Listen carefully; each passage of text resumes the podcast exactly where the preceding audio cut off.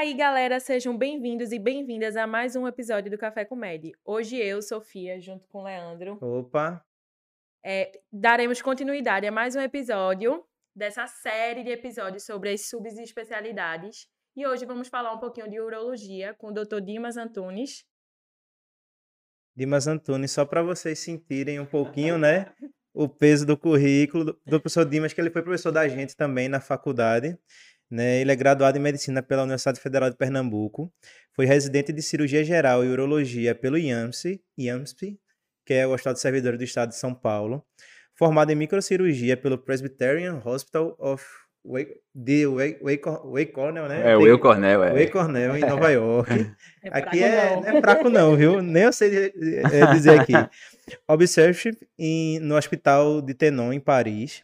Atualmente ele é urologista, titular da Sociedade Brasileira de Urologia, do Hospital dos Servidores do Estado de Pernambuco, professor de urologia da Unassal, membro do Departamento de Andrologia da Sociedade Brasileira de Urologia, membro da, da International Society for Sexual Medicine, Endo-Urological Society and American Urological Association. Ó, Olha um só, sotaque- o sotaque tá um perfeito. sotaque carregado. e somente revisor da revista da Sexual Medicine. Antes de começar nosso bate-papo, vou pedir para quem está assistindo aí seguir nossas redes sociais, nosso YouTube e o YouTube do Eu Médico Residente. Seja bem-vindo, doutor. Muito obrigado pela, pelo convite, por ter aceitado. É, e hoje é especial, né? Porque o professor Dimas é professor Dimas, né? E começando pelo começo, né? Como é que a gente entra na residência de urologia? Como é que é o acesso? Quantos anos? A gente quer saber mais ou menos como é que é esse... Pode entrar por quais por especialidades. quais Sim, especialidades. É, realmente, é, é- como é que você um- se forma um urologista hoje aqui no Brasil, né? Então, você formou em medicina, você vai prestar a prova de residência em cirurgia geral, e aí existem locais, né, estados que estão exigindo dois ou três anos de cirurgia geral, mas segue aquela regra que você tem que ter realizado sua residência de cirurgia geral. Ou seja, não tem não é outra residência... Não, não, você, você tem que passar por cirurgia geral, né? Você não tem fe- fez sua residência geral, acabou, você acabou como cirurgião geral, né? E aí você vai prestar a prova de uma subespecialidade cirúrgica, que é a urologia, né? Então aí você vai fazer mais três anos só de urologia. Então, no meu caso, lá no Hospital dos Servidores do Estado de São Paulo, eu prestei prova eh, no Hospital dos Servidores e passei para cirurgia geral, eu e mais 16, pe- eu e mais 15, né? E formamos 16 cirurgiões. E ali cada um foi se achando numa área tal, foi se dividindo e cada um prestou sua sub. Então você tem quem vai fazer vascular, vai fazer torácica, vai fazer cabeça e pescoço, cirurgia pediátrica, cirurgia oncológica, geral avançada, gastrocirurgia e aí vai. E aí eu optei por fazer cirurgia urológica. Urologia é uma especialidade cirúrgica, né? Você não já existia um, um acesso direto há mais tempo atrás, bastante tempo atrás, urologia era acesso direto. É, mas hoje não. Então você tem que né? fazer, já foi, isso aí já. Hoje você fazer são pelo menos cinco anos, dois de geral e três de uro. Eventualmente alguns locais que se exige três de geral, mas são sempre três de urologia, né? Então são três anos de cirurgia geral. A depender do local, aí tem aquelas tem aqueles regionalismos, né? De R3, R4, R5, se for mais no sul, sudeste. E aqui a gente fala R1 de ouro, R2 de ouro, R3 de ouro, aqui, aqui em Pernambuco especificamente. Mas é isso. Você pode fazer um R, um R+, de, uma, de alguma sub, principalmente transplante renal. Tem alguns serviços de, de residência em transplante renal. E em relação às sub-áreas da urologia, já me adiantando aí a sua pergunta, né? É, como eu falei, urologia é uma especialidade muito plural, né? Para quem pagou a cadeira, deu uma sentida nisso, mas a gente tem uma impressão, quem nunca pagou uma cadeira de urologia, por exemplo, eu, a minha cadeira de urologia, foram duas semanas. É um foi um módulo semestre. dentro de cirurgia, né? Entendeu? Era um módulo, era um braço das subs dentro de cirurgia. Então, eu paguei duas semanas de, de torácica, duas semanas de uro, duas semanas disso, duas semanas daquilo, duas semanas de vascular, e não tive uma cadeira só de urologia. Então, é, se para quem paga uma cadeira já sente que é um lampejo dentro de uma área, imagine quem pagou em duas semanas, entendeu? Mas enfim, então a, urologia é uma especialidade realmente muito plural, né? Eu falo isso, eu vou puxar a sardinha pro meu lado, mas assim, é uma especialidade bem plural mesmo, em vários aspectos. Primeiro, é que quem gosta de clínica e gosta de cirurgia pode se encontrar nessa área. É, Eu vou lhe falar a minha experiência durante meu internato. Durante o meu internato, é, de- lá no, no Hospital das Clínicas, lá, lá na Federal, a gente tinha um braço do internato que era dentro do HC e tinha um braço do internato que era fora, né? Então você tinha duas etapas de rodar na mesma coisa. E você tinha a possibilidade de você fazer uma. um- um- tinha um livre lá que você tinha uma, uma concorrência para você escolher uma, um opcional. opcional ali nas áreas. E aí, de acordo com a afinidade de cada um, você escolhia uma coisa ou outra.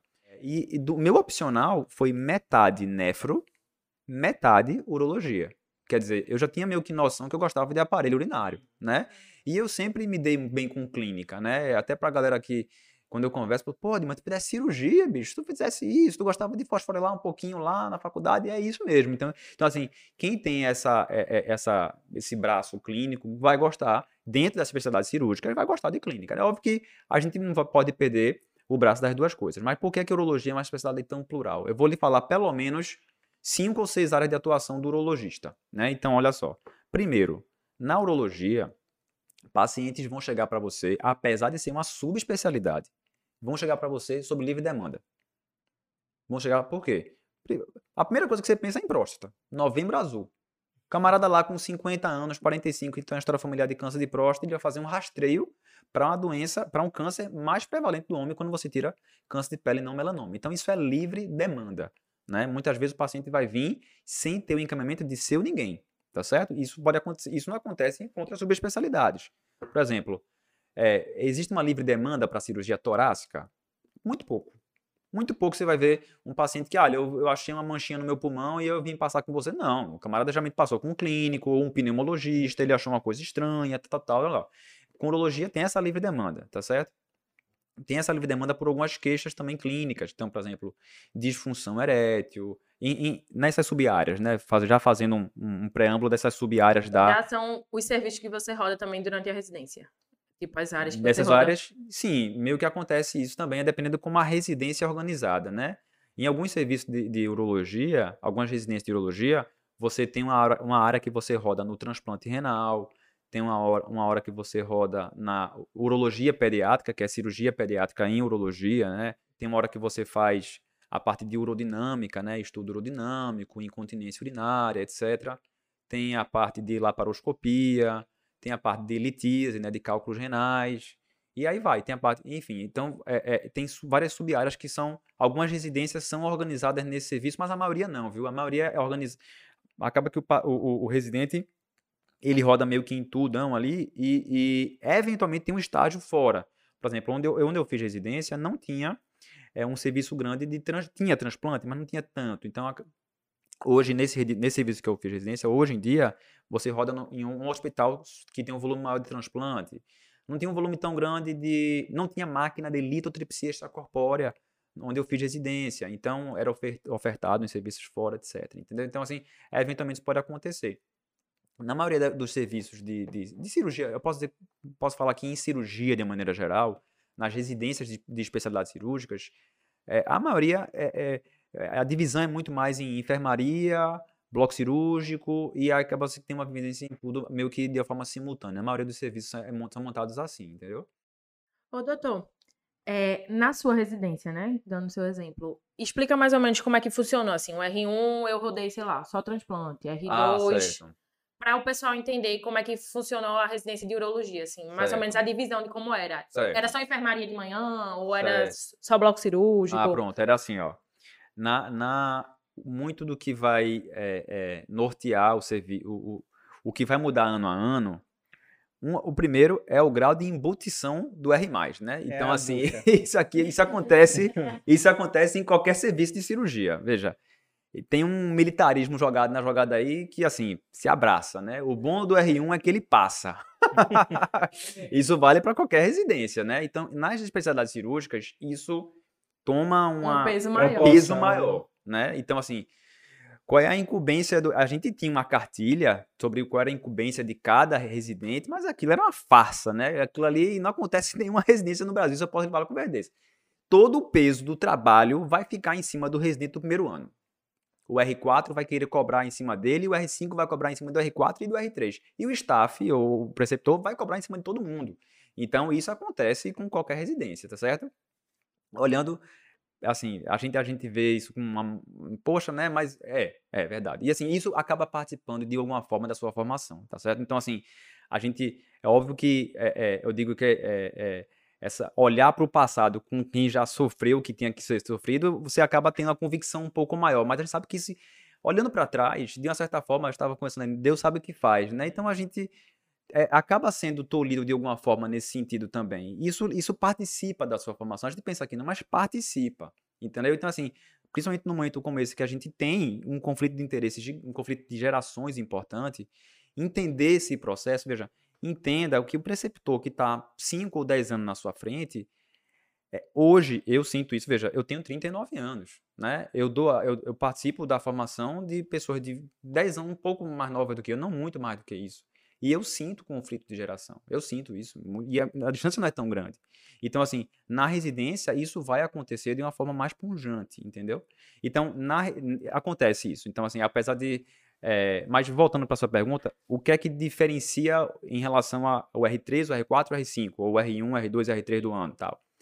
Primeiro, é, acho que a primeira coisa é em relação ao porte cirúrgico que ele vai poder fazer, tá certo? Então, assim, existem cirurgias que são do R1, existem cirurgias que são do R2, existem cirurgias que são do R3, né? Óbvio, guardando o seu grau de complexidade, né? Então, vou dar exemplos aqui. No meu primeiro ano de residência de urologia, eu já tinha uma formação em cirurgia, entenda, uma especialidade cirúrgica. Então, uhum. né, é, no frigir dos ovos, residência em cirurgia é fazer cirurgia. Você quer fazer cirurgia, você tem três anos ali para pegar a mão, porque depois daquilo ali, a sua prática você vai tendo habilidades, tal, mas você precisa pegar a mão. Então, assim, no período que eu fiz residência, até fazendo um parênteses aqui, teve greve de residente. E, e assim, o que o chefe da residência, o que o chefe virou pra gente, falou assim: olha, é o seguinte, se vocês entrarem nessa greve, porque assim, muito do serviço, assim, puxando aí uma questão até crítica em cima do, do, da formação médica, muito dos serviços que tem residência dependem do residente, vocês sabem disso, né? Então, o residente, o, o, staff muitas vezes não sabe fazer uma prescrição naquela, naquela, naquele computador ali, o camarada não sabe checar um exame, o cara não sabe resgatar um exame, isso acontece, porque acaba que o serviço é montado desse jeito, e se você tirar o, o, o, a figura do residente, o serviço desanda de uma forma imensa, né? O chefe da gente plenamente virou pra gente e falou assim: olha, é o seguinte, se vocês entrarem nessa greve, vocês não operam comigo. Que moeda, que moeda de troca é essa? Entendeu? Você tem uma baita de uma moeda de troca. Se um residente de clínica médica entra em greve, ele fica lá um mês sem. Né? O que é que o staff dele vai fazer? Vai tocar o ambulatório e vai tocar a enfermaria. Se o residente de, de cirurgia entra em greve, o staff vai tocar ambulatório e cirurgia, ok. Mas ele não vai operar. Então, assim, isso acaba sendo um. Vai perder a formação. Vai perder uma parte da sua formação, entendeu? Então, assim, é, isso é uma baita de uma moeda de, troca, de troca com o staff. Né? Pode ver em qualquer, em qualquer serviço de cirurgia. É, como o staff fala: olha, bota o paciente na sala que eu tô chegando, vai organizando aí, tal, tal, tal. Pra quê? Porque, veja, um camarada que já tá num nível de formação X, ele não quer mais se dar o trabalho de ter que pegar e viver e checar o hemograma do paciente e checar. Não, isso é, isso é incumbência do residente de deixar tudo redondo para que ele tenha a oportunidade. Do, ó, o paciente está tudo prontinho aqui, está tudo direitinho, para que a gente possa começar a cirurgia e alguns passos da cirurgia o staff soltar para ele fazer, certo? Então, em relação à, à urologia, tipo, o primeiro ano eu fazia postectomia, que é a circuncisão, vasectomia, cirurgia de hidrocele, cirurgia de varicocele, cirurgia de passagem de catéter duplo J, orquiectomia radical, que é a retirada, é, a retirada de um testículo por causa de câncer de testículo. Eu fazia prostatectomia transvesical durante o primeiro ano. Nas cirurgias do segundo ano, é, ureterolitotripsia, que é a destruição de cálculos pelo canal, ureteroscopia flexível, é, RTU de próstata, que é a ressecção transuretral da próstata, RTU de bexiga, prostatectomia radical, que é a cirurgia para câncer de próstata, nefrectomia aberta. Então, algumas cirurgias, só estou lembrando aqui, algumas cirurgias que eram do cirurgia de uretra, eram cirurgias do R4 ou R2 da urologia. E cirurgia do, R, do R5 ou do R3 da urologia, ou seja, o terceiro ano de urologia. É nefrolitotripsia percutânea, que é uma cirurgia que a gente faz um furo nas costas para destruir cálculo nos rins, é, cirurgias laparoscópicas, né, prostatectomia por vídeo, nefrectomia por vídeo, pieloplastia por... As cirurgias por laparoscopia eram todas do terceiro ano do, da, da, residência. E transplante também eram dessas. Algumas que eu lembro... Ah, é, esfíncter urinário artificial também eram cirurgias do, do, do, do terceiro ano de urologia. Então, isso meio que, que, que montava a, a, a, formação ali em cima, em, baseado na, na complexidade cirúrgica, né? Então, a gente tinha um mapa montado baseado nisso, né? Então, as cirurgias mais difíceis, as cirurgias mais complexas, que eram do R5, elas geralmente ficavam pra, pro, logo para o primeiro período do mapa, né? Todo mundo estava mais descansado, etc. E as cirurgias progressivamente menos complexas iam acontecendo ao longo do dia. É, é, lá no serviço que eu fiz, tinha um volume bem grande, a gente tinha três salas de cirurgia, então tinha muito volume cirúrgico. E isso acho que contou muito para a formação. Para quem quer uma especialidade cirúrgica, o volume conta muito. Né? Então, você é, entrar num serviço em que você, de antemão, você, ah, eu vou escolher tal hospital. A primeira coisa que o cara quer saber é você opera muito nesse hospital? Né? Tem serviço? Né? O staff deixa você operar? Como é que é? Uma, o, o, o serviço é montado para que você consiga ter uma aprender. formação, aprender, você precisa de uma habilidade manual, você precisa ter habilidade cirúrgica. Então, essa habilidade ela precisa ser montada com serviço que você põe a mão na massa. Você não, né? Cirurgia você precisa pôr a mão na massa. Você, você tem, pode um, ter um exímio é, acadêmico, um literário, que o camarada é um revisor de, de, de, de artigo científico, etc. Mas se o camarada não tiver habilidade cirúrgica, traquejo manual, ele não vai ser um bom cirurgião. Você às vezes tem uma, uma pessoa que ele tem um, um, um, um bom trato com o paciente, mas ele não tem trato cirúrgico. Então, você precisa ter os dois. É, cirurgia precisa dos dois. Você precisa ter é, é, uma boa formação técnica do ponto de vista de manual, com, com estudo, etc. Mas você tem que, tem que concatenar os dois. Né? Então, assim, a vida do cirurgião, de maneira geral, ela leva em consideração essas duas coisas. Né? Para a urologia, leva bastante isso. Eu acho que em todas as especialidades cirúrgicas é mas acho que do, se você for olhar, um, fazendo um paralelo aqui, por exemplo, com cirurgia, o, o cirurgião cardíaco, né? Quem, muito quem toca do pós-operatório do cirurgião cardíaco é o cardiologista, né, na, na, nas unidades de é, coronarianas, etc. Por quê? Porque a cirurgia é muito longa, muito trabalhosa. Esse camarada não tem, ele não tem tempo de passar visita em todos os pacientes e ficar checando se a enzima do paciente, se o paciente reinfartou, não pode. É óbvio que ele quer saber, ele vai ver isso, mas ele não tem tempo para isso, porque a cirurgia é muito longa, né? Então, é, na urologia, não. Para quem rodou já na, na, no internato em urologia viu como quão dinâmico é o paciente. Tem, você começa uma semana com a enfermaria sem nenhum paciente, daqui a pouco você está com a enfermaria lotada e daqui no final de semana você já de alta para todo mundo. E, né, então você deve ter visto nesse sua feira. É você paciente, nossa, eu tô ficando louco aqui, tanto paciente que já todo dia a semana, é. rodaram 20, 25 pacientes aqui e no sábado de manhã já de alta para todo mundo. Não, não mesmo da segunda-feira, segunda-feira já foi para casa há muito tempo, né? Ou na segunda-feira operamos 4, 5, no outro, dia alta após café da manhã, internaram mais três e operaram no outro dia. Então, então isso é, é importante conhecer também, né? Para quem está querendo conhecer essa especialidade, é, a urologia é uma especialidade cirúrgica, na imensa maioria dos casos, até para cirurgias mais complexas, é, no qual o pós-operatório, na maioria das vezes, vai liso. Né? O paciente não é um paciente que você precisa progredir dieta. Então, assim, ah, eu estou pensando em cirurgia, mas estou pensando em cirurgia do aparelho digestivo, por exemplo esse paciente pode ver, né? O camarada fez lá é um uma. hackeado maior. Tem, né? é, o camarada, ó, eu tô, vou começar com dieta líquida, depois. Não, urologia, a maioria das vezes não tem. especificamente essa semana a gente fez uma cistectomia radical. Então, uma cirurgia bem grande, que a gente teve que tirar a bexiga do paciente por causa de um câncer de bexiga lá no Hospital de Servidores. E esse paciente especificamente, que é uma, não é uma coisa comum, é, do dia a dia da gente, ele é um paciente que tem um caqueado maior em relação à progressão de dieta, correção de distúrbio hidroeletrolítico, é muito bom ter alguém da clínica do lado da gente para acompanhar esse paciente, etc. Mas não é tão frequente assim, entendeu? E doutor, como é que foi o processo de escolha assim para urologia? Sempre quis? É, como... No internato decidiu fazer? Se achou? É, na, na, na, como eu falei para vocês, durante o internato, é, eu tive, eu escolhi metade nefro, metade uro, né? Então eu já, já, já tinha interesse que... ali por aquela área tal eu, pra você ter ideia, né? Se eu escolhi metade nefro, metade uro, uma coisa era certa, né? Eu queria aparelho urinário, ok, mas eu tava na dúvida cruel entre clínica e cirurgia. Você entende, né? Se eu rodei metade. E aí, e aí, e nisso eu escutei muito meu pai, falou assim: meu filho, fa... meu pai é endocrinologista, meu pai e minha mãe são endocrinologistas. E meu filho, meu pai sempre falou: meu filho, faça algum procedimento. E aí, quando eu fui rodando assim, na, não só na especialidade, mas assim, dando plantãozinho fora, né? Acompanhando Liga do Trauma. Eu, eu, eu participei da Liga do Trauma. É, é, e aí acompanhei alguns cirurgiões, tá? falei, não, porque eu senti que realmente o meu lance era cirurgia, cirurgia mesmo, né? Quando eu rodei, é, quando eu fiz cirurgia geral lá no IANSP, eu rodei em todas as subespecialidades. Então eu rodei na torácica. Na, durante a, a, residência de cirurgia geral, você é dado, é dado a conhecer essas subespecialidades tirando cardíaca. Cardíaca eu tive muito pouco, mas o resto eu tive momentos que eu passei um mês lá na cabeça e pescoço, passei um tempo lá na periátrica, passei um tempo na cirurgia geral, na geral passei a maior parte do tempo, na verdade. É, é, e aí vai, na urologia você tem rodízios de na, das subespecialidades. Então hoje, lá no servidor, por exemplo, a gente tem residentes do primeiro ou do segundo ano de cirurgia geral que estão rodando com a gente para conhecer um pouco da urologia. Então, a gente solta, às vezes, o residente para fazer alguma coisa, um procedimento menor, para fazer uma, uma postectomia, fazer uma vasectomia, a gente está ali do lado dele, olha, ele entra nas cirurgias com a gente de laparoscopia, de laser, para tratamento de cálculo renal, ele, às vezes ele né, dá um, pega, um, pega um pouquinho, dá uma sentida tal, e, e eu tento puxar sempre a sardinha para meu lado, falo, bicho, o caminho é esse aqui, ó, eu tento lhe ajudar, né, se for para quem tiver aí no, no café com o médico, fala assim, olha, urologia, eu falo isso, a gente fala isso no primeiro dia de aula lá na, na sala. É a especialidade das especialidades cirúrgicas. Vá por mim, meu amigo. Você está no caminho certo. Confie, confie, confie. Eu quero ajudar você, né? Então, assim, em relação a esse processo durante a residência, eu, eu sempre gostei também muito de procedimento minimamente invasivo.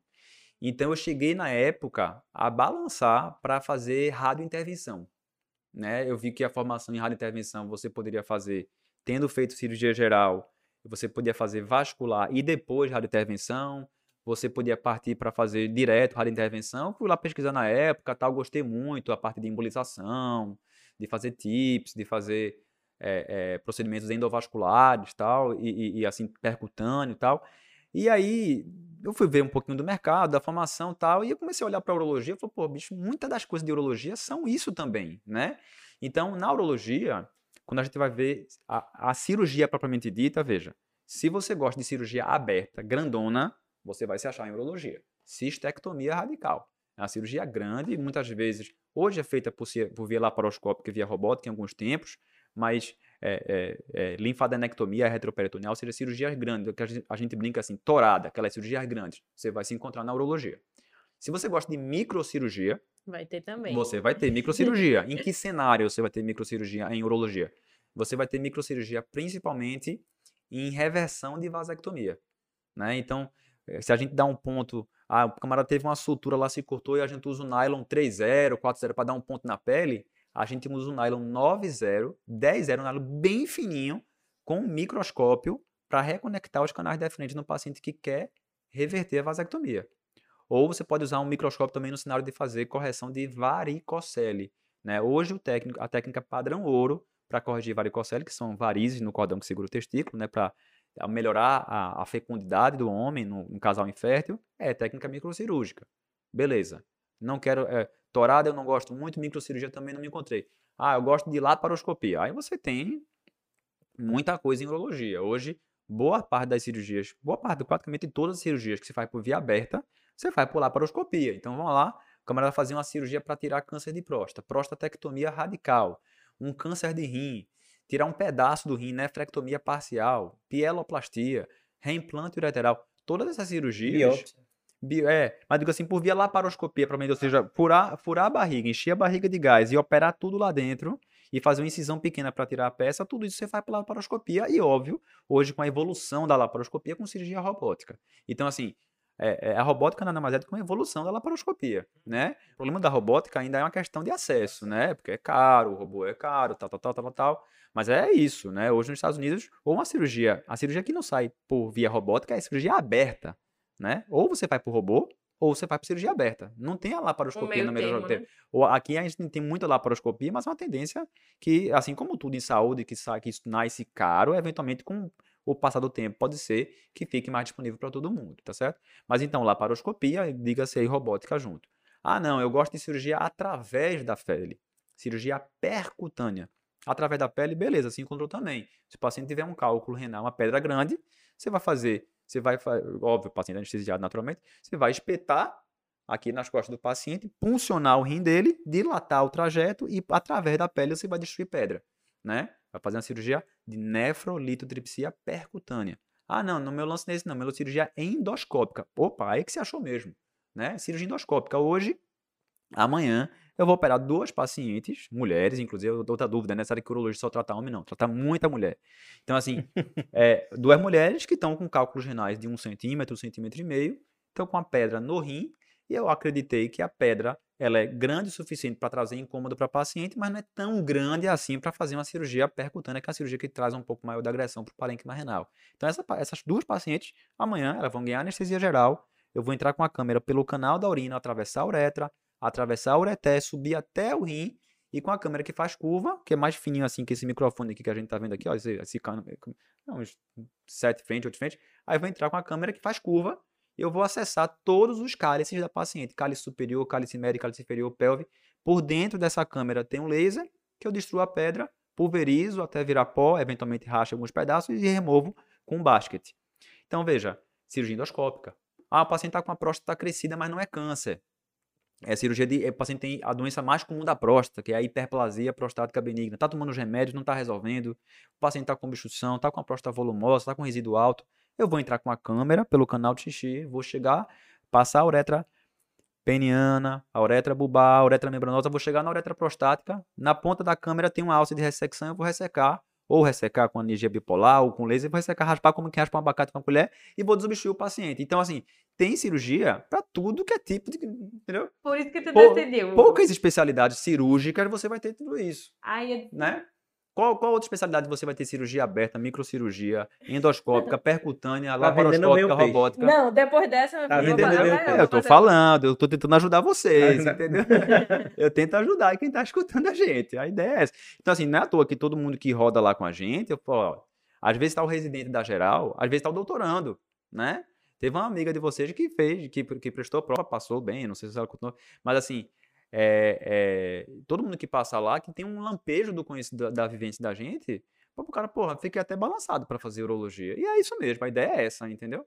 Eu tento ajudar, né? A turma não fica balançada. aí. Você dá a dica. Eu tô dando a dica, eu dou a dica. Né, Dimas? Eu dou a dica. Né? Ô, doutor, e na urologia tem a opção de fazer especialização? sem que ter é residência? a maior vibe agora é especialização, Especialização. né? Não, hoje ainda não, né? É, eu- como, vocês viram aí, eu faço parte do, da a SBU, é a Sociedade Brasileira de Urologia. Então, a, ela regula as residências em urologia no Brasil inteiro. Então, se, se lá, no lá no Hospital dos Servidores do Estado a gente não tem residência de urologia, tem residência de cirurgia geral, e quem roda com a gente é o residente que está rodando com a gente. Tem residente de outros serviços que já rodaram com a gente também, inclusive do Barão Lucena, do Agamemnon Magalhães, que foram rodar o rodízio deles com a gente lá no Hospital dos Servidores. Então, se um belo dia a gente quiser fazer uma residência de urologia, a gente vai ter que ter o aval da Sociedade Brasileira de Urologia. E hoje não existe especialização em urologia. Não existe. Então não existe, como acontece em algumas outras especialidades, como o Dermato. oftalmo, dermato, tem algumas especialidades que você, você pode até fazer um, um estágio, um fellowship naquilo ali, e aí depois você presta uma prova por uma sociedade que o chancele. Né? Então isso acontece com oftalmo, acontece com dermato, que você tem o estágio e depois você presta uma prova para chancelar isso. Né? Então, hoje no Brasil não tem, pela SBU não tem. Então, assim, até anestésio tem, né? Ah, tinha, antigamente também tinha, né? Que era, que, era da, que era da sociedade e que era do MEC. Aí quando acabava do MEC você prestava uma prova, tem esse lance. Mas para urologia, urologia, não, não. tem. Para urologia é residência mesmo. Esse é aí é um título de especialista. Isso não é obrigatório fazer. É uma prova de título de especialista que é também uma, acaba sendo um selo de que você estudou um pouquinho para tirar essa prova. Então, é, não é obrigatório você ter o TISBO para você ser urologista hoje no Brasil. Eu não sei se isso vai ser necessário no futuro, mas hoje não é obrigatório. Você pode exercer urologia sem ser TISBO. E pode se declarar urologista? Pode, pode sim. Você pode Isso falar. é eu sou tipo um urologista. extra, né? Um bônus. É, isso aqui é um extra que você. eu, quis, eu quis prestar a prova de, de título, né? Acaba que, que a- acaba. Né, muita- muitas, muitos dos selos que a gente vê hoje em dia, eles são meio que relativos, né? Você tem excelentes profissionais que às vezes o camarada não tem um doutorado, um pós-doc, um mestrado, e o camarada é, produz muito, né? É, nesse hospital que eu fiz, o, o- um, um observership lá em, em- em Paris, lá o Tenon, eu acompanhei um professor chamado professor Olivier Traxé. E ele é um fera da ureteroscopia flexível, né? De, de, de destruir cálculo com laser pelo, pelo caminho retrógrado, né? E realmente é uma cirurgia linda, assim. Para quem gosta de cirurgia, ela é muito resolutiva, a imagem, é- tendo uma imagem bom, um bom aparato, é uma cirurgia muito legal. e, e muito resolutiva. E pouquíssimo invasiva. Quer dizer, veja, você fez uma cirurgia que você tinha uma pedra de quase 2 centímetros dentro do rim, sem sequer espetar a pessoa. A única, um, um, a única hora que você furou o paciente foi para pegar a veia para fazer, fazer a sedação, para anestesia. E geralmente o paciente toma café e vai para casa no outro dia. Então, ou eventualmente, quando você opera de manhã, o paciente vai para casa à noite. E ela é bem resolutiva. E, e ele, esse camarada é um papa disso daí. Ele é um cara que é uma referência no mundo inteiro. E Traxê não tem mestrado nem doutorado. E é um dos camaradas que mais produz em, ureteros, em, em litíase, né, em cálculo renal, no mundo em relação ao tratamento endurológico. Ele é, da, ele é um dos membros da um dos presidentes da Endurological Society. Então, assim, é, e veja, né? Então, esses selos hoje em dia, eles são interessantes porque, quer queira, quer não, é, é, tem, dá um peso. Dá um peso, dá, acaba trazendo alguma coisa, alguma chancela que você vai falar, né? Acaba lhe dando seu, uma... Até pro seu público, né? Seus pacientes. É, é acaba... É, mas tem paciente... Então, mas tem paciente que talvez ele preste mais atenção... Vai, dá um exemplo aqui, vai. É... Vai, o camarada, eu fiz um estágio lá na França. Talvez o camarada preste muito mais atenção nisso do que meu autismo. É. Ele nem sabe, entendeu? É, então, lá pra França. Ah, eu falo, a França, pô, o cara fala nem francês, cara, pô, cara, esse cara é internacional mesmo. ah, né? Então, assim, às vezes o cara dá mais, mais peso a isso do que ter feito, às vezes, um mestrado, entendeu? Ele não liga muito pra isso. É, tem, tem, uma, tem uma frase de, de Leme, Leme, Leme, eu sou meu nerd, Dimas já notou isso. Leme é, é, já faleceu já, ele era o vocalista e baixista do Motorhead, né? E ele falava o seguinte: the chase is better than the catch, né? Ou seja, a, a busca é melhor do que a presa que você pegou. Então, assim, o selo lhe fa fala alguma coisa sobre você, mas o trajeto, a, o trajeto é muito mais importante, entendeu? Aquilo ali acaba sendo uma medalha do, que acaba chancelando. Você teve que passar por um monte de coisa para ter aquele selo, né? Para você é, ser graduado em medicina, para você ter uma residência, uma, algumas coisas você teve que garantir aí, né? Você teve que garantir que você declinou de estar tá todo dia na balada com seus amigos que estavam fazendo direito, ou que estavam fazendo administração, ou que estavam fazendo aquilo. Aquilo fala que você teve que ter uma dedicação para o paciente em algum momento da sua vida, que você teve declinado de outras coisas, etc. Você teve que estudar bastante. Então, é um selo, né? A nossa profissão, é, qualquer profissão de maneira geral, se você avaliar de uma forma, hum, de uma perspectiva social, ela identifica muito você. Então, assim, quando você vai ser entrevistado, Aí fala assim, ó, Sofia, Leandro, não sei o que, tal, não sei o que, médico. Ele, isso já lhe fala alguma coisa, isso já lhe dá um selo, né? Então, assim, quando falando advogado, falando, então a nossa profissão nos identifica, né?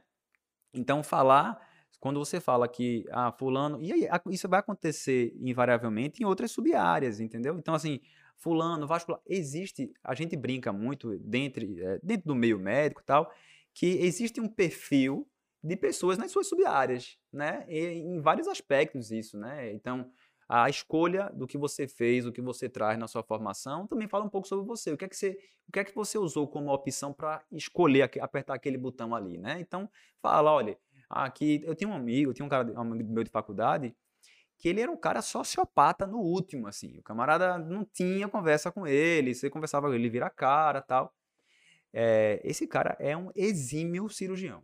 É um exímio cirurgião. Mas assim, coeficiente emocional zero. Você fala com ele, ele vira a cara, entendeu? Mas o cara saca muito da anatomia. Então, assim, talvez. E, e também, como ele participa de uma medicina de grupo, em que ele tem um grupo de, de cirurgiões junto com ele, o pessoal chama muito ele para operar, ele ajuda demais na cirurgia. Mas os pacientes dele são poucos. Né? Então, você vê como você precisa equilibrar essas forças uhum. também para você ter algum sucesso profissional, né? Você, uma, é, é, é, sucesso é uma distância de onde você está para onde você quer chegar. Né? Se você prospecta pouco, o seu sucesso vai ser rápido. Se você prospecta muito, você vai demorar a chegar nisso aí. Então, esse caminho, essa trajetória vai ser mais longa. E aí, eh, já puxando uma, um assunto que eu vejo muito recorrer com quem está se formando agora, é o lance do tempo. Né? Que o camarada bota isso muito na jogada. Assim. O camarada fala assim, porra, mas agora são mais três anos, agora são mais cinco anos, tenho que acabar de pagar a faculdade, porra, ah, eu tive esse lance do financiamento e tal. Mas veja, no frigir dos ovos, você vai ser a sua residência, meu amigo. Você não vai ser um médico generalista, não vai ser. Você vai ser a sua residência. Óbvio, se você optou por uma por clínica médica e você quer virar um bambambam bam, bam daquele assunto, vai, vai acontecer, mas isso é muito pontual. Na maioria das vezes, você vai, o seu dia a dia vai ser sua residência, o que você fez de residência. Então, se você me perguntar se você prescrever, se você tratar, se tratar pneumonia, grosso modo eu sei, né? Eu vou trazer alguma coisa da minha base que eu tive na faculdade, alguma vivência que eu dei de plantão quando eu estava lá tal. Mas é, é, quando chega a pneumonia para mim, talvez a, a, flora bacteriana que eu tratei há 10 anos atrás não seja a mesma de hoje. Eu posso estar subtratando a pessoa que poderia falar com, falar com um amigo meu, falar, passa com o pneuma aqui, conversa com ele aqui e tal. Mas, mas eu tenho um, um relato para lhe defender. Vá, diga aí, qual é? Já. Que eu acho que tem um paciente, né? foi, foi. Um cirurgião auscultou o paciente. Sabe dessa história? É, isso eu escutei mesmo. Eu e, não deu foi? diagnóstico de pneumonia, né? Foi diagnóstico de pneumonia. A gente recebeu na emergência um paciente encaminhado por Dr. Dimas. E aí, porque o cirurgião, né, o urologista dele, auscultou ele. Foi verdade. Foi é, verdade. É, tem, tem uma defesa pro senhor, tem a é, defesa. Eu tenho exatamente. O urologista escutou ele. Recife mesmo. Escutou ele e achou estranho e mandou para emergência para avaliar. Tem alguma coisa aí nesse pulmão, tem alguma né? coisa nesse pulmão. Fez a tomo, fez o lab e tava lá tava pneumonia. Lá pneumonia. Então, olha, não deixa de esquecer, né? Não pode esquecer também tudo, foi, né? Foi marcante, não pode largar marcante. tudo, não. É, realmente, era pneumonia mesmo, eu lembro dele.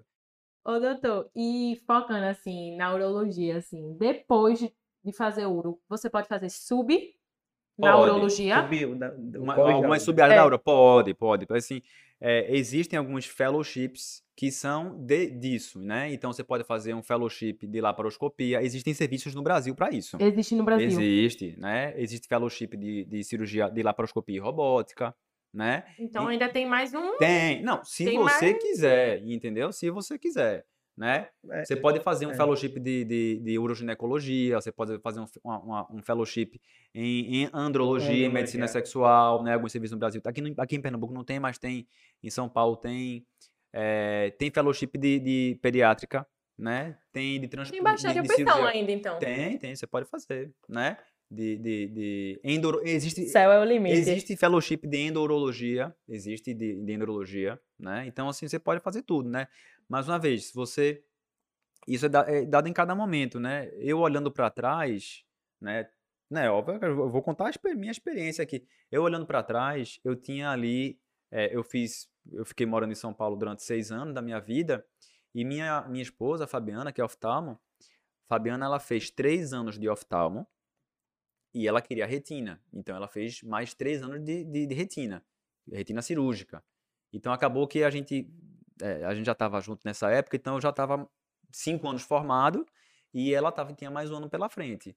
Acabou que eu aproveitei, assim, São Paulo abraça muito o mercado, então você tem muito trabalho lá, tem é, o pessoal, né, meu aqui, workaholic em todos os aspectos lá, mas assim, e ok, o pessoal foi me chamando, eu fui chamado para participar de sociedades em urologia, de, de algum, assim, alguns grupos de urologia. Falou, mas fica aqui com a gente e tal. É óbvio que você vai pesar algumas coisas, você volta ou não volta para Recife e tal. E, e aí a gente acabou voltando e tal. Mas, é, eu- olhando para trás, talvez eu deve- devesse usar esse último ano, em vez de estar no trabalho, para fazer um, um fellowship tal. Hoje, hoje, eu não pararia a minha vida mais para fazer um fellowship. Eu acho que não cabe mais para mim, né? É, eu acho que pegar, parar o que eu estou fazendo, parar para fazer um fellowship e assim, você tem que, dedicar, tem que ter dedicação praticamente exclusiva para esse tipo de, de, de, de, formação, não daria para mim hoje, mas assim, olhando para trás, época, talvez né? fosse esquema, entendeu? Ou é, isso aí é uma coisa importante para quem está na formação. E se você tiver, se você tiver gás também, né? Tem um gasto financeiro também que você tem que levar em jogo, né? O camarada, pô, né, ó, tem que pagar algumas coisas aqui e tal, tu, ó, é, não tem momento perfeito para ter filho, tem, tem muita isso também, né, né? Então eu sou casal, tenho dois filhos, mas não tem momento perfeito para ter filho, né? Minha esposa estava grávida lá, lá já em São Paulo, e a gente tava pensando em voltar. Então, essas, essas coisas que vão acontecendo na vida da gente, né? Mais uma vez, Deus sabe o que faz, né? A gente precisa rezar para o Espírito Santo iluminar a cabeça da gente. A gente não sabe, a gente não tem plena certeza de, da- de todas as regras do jogo. A gente tenta se assessorar de alguma forma para que tentar tomar uma decisão mais assertiva, né? E a gente tá aqui para isso. Mas tem momento que você tem que tomar essa decisão, né? Não vai ter momento perfeito para ter filho. Então, né? Isso também vai, vai entrar na jogada. Mas sim, você pode fazer fellowship em tudo isso. Você pode fazer em todos esses que eu falei, tem fellowship. Você pode fazer. Não é obrigatório, mas você pode fazer. Agora, uma pergunta. é, tem, tem especialidade, falando em fellowship e Certo. especialização pós, tem especialidade que bate, por exemplo, os rodízios em ambulatórios bate com os fellows, os fellows, Certo. né? Neurologia eu percebi que não bate tanto, né? Tipo, Como é que é o ambulatório? é, entendi. por exemplo, é porque a gente gosta também aqui de destrinchar meio que um, assim, a vida. serviço, a vida assim no sentido de, é, roda um ambulatório, ambulatório de andrologia, Certo. roda um ambulatório de tanto. Parece urologia com dia a dia, é porque uro... não bate, né, assim, É, né? assim, depende da especialidade. Depende da Eu entendi o que você está especialidade. falando, veja. Tá entendendo? Em, existem algumas especialidades em urologia. Urologia, como eu falei, é uma especialidade cirúrgica. Uhum. Mas se você for ver, por exemplo, andrologia. Andrologia é uma sub-área da urologia que trata de, de infertilidade masculina, disfunção erétil, ejaculação precoce, é, doença de Peyronie, que é a curvatura peniana. Então, é, é, hipo- é, é, transtornos relacionados ao nível de testosterona, né? Então, essa, essa sub-área, ela tem muito braço clínico, muito. Então, eu, eu sou referenciado para muitos pacientes que chegam por disfunção erétil refratária, então eu trato muito isso, eu gosto muito de tratar isso, estudo muito testosterona, por exemplo, e aí esse braço é bem clínico, né? Então, assim, dentro do, se você fosse fazer um, fellowship de andrologia, você ia ver que ia ter muito de ambulatório e um pouco menos de cirurgia, Uhum. né? Teriam cirurgias? Tem. Tem cirurgia de curvatura peniana, como eu falei, doença de Peyronie, prótese peniana inflável e semirrígida, eh, microcirurgia de reversão de vasectomia, microcirurgia para varicocele, microcirurgia para captação de espermatozoides, em alguns serviços que você vai ter isso também, que tem que estar engatilhado isso com, com o serviço de fertilização.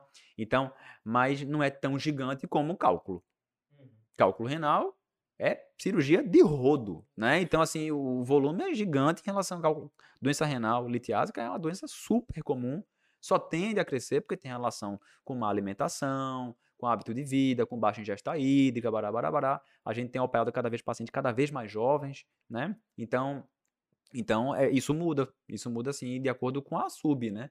Mas de uma maneira geral, você vai ter um braço, sempre um braço clínico e um braço cirúrgico na jogada, entendeu? Ô, doutor, e falando assim um pouco financeiramente, Certo. é, quanto ganha mais ou menos um urologista? Aí, isso- tipo assim, isso vai fazer sub diferencia financeiramente? Um proce- Quanto seria um procedimento da Veja, assim? hoje, hoje fazer uma sub, né, fazer assim, paciente que fez um, o, o- urologista que fez um fellowship, que o fellowship ele vai muito numa, numa, numa, numa tônica de capacitação profissional, né? Mas hoje ainda muitos urologistas que não fizeram nenhum fellowship, eles têm uma renda muito boa por- porque eles têm, pegaram um filão e foram trabalhando muito naquela área.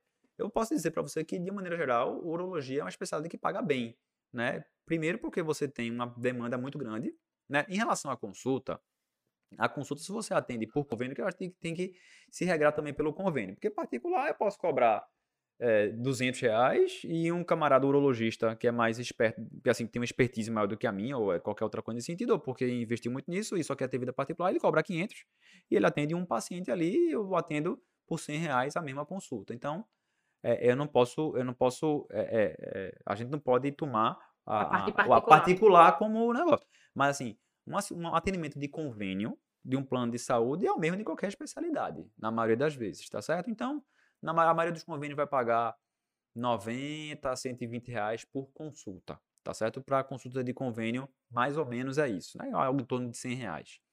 Em relação às cirurgias, aí, óbvio, cada Que é cirurgia vai ter o seu porte, mais, né? né?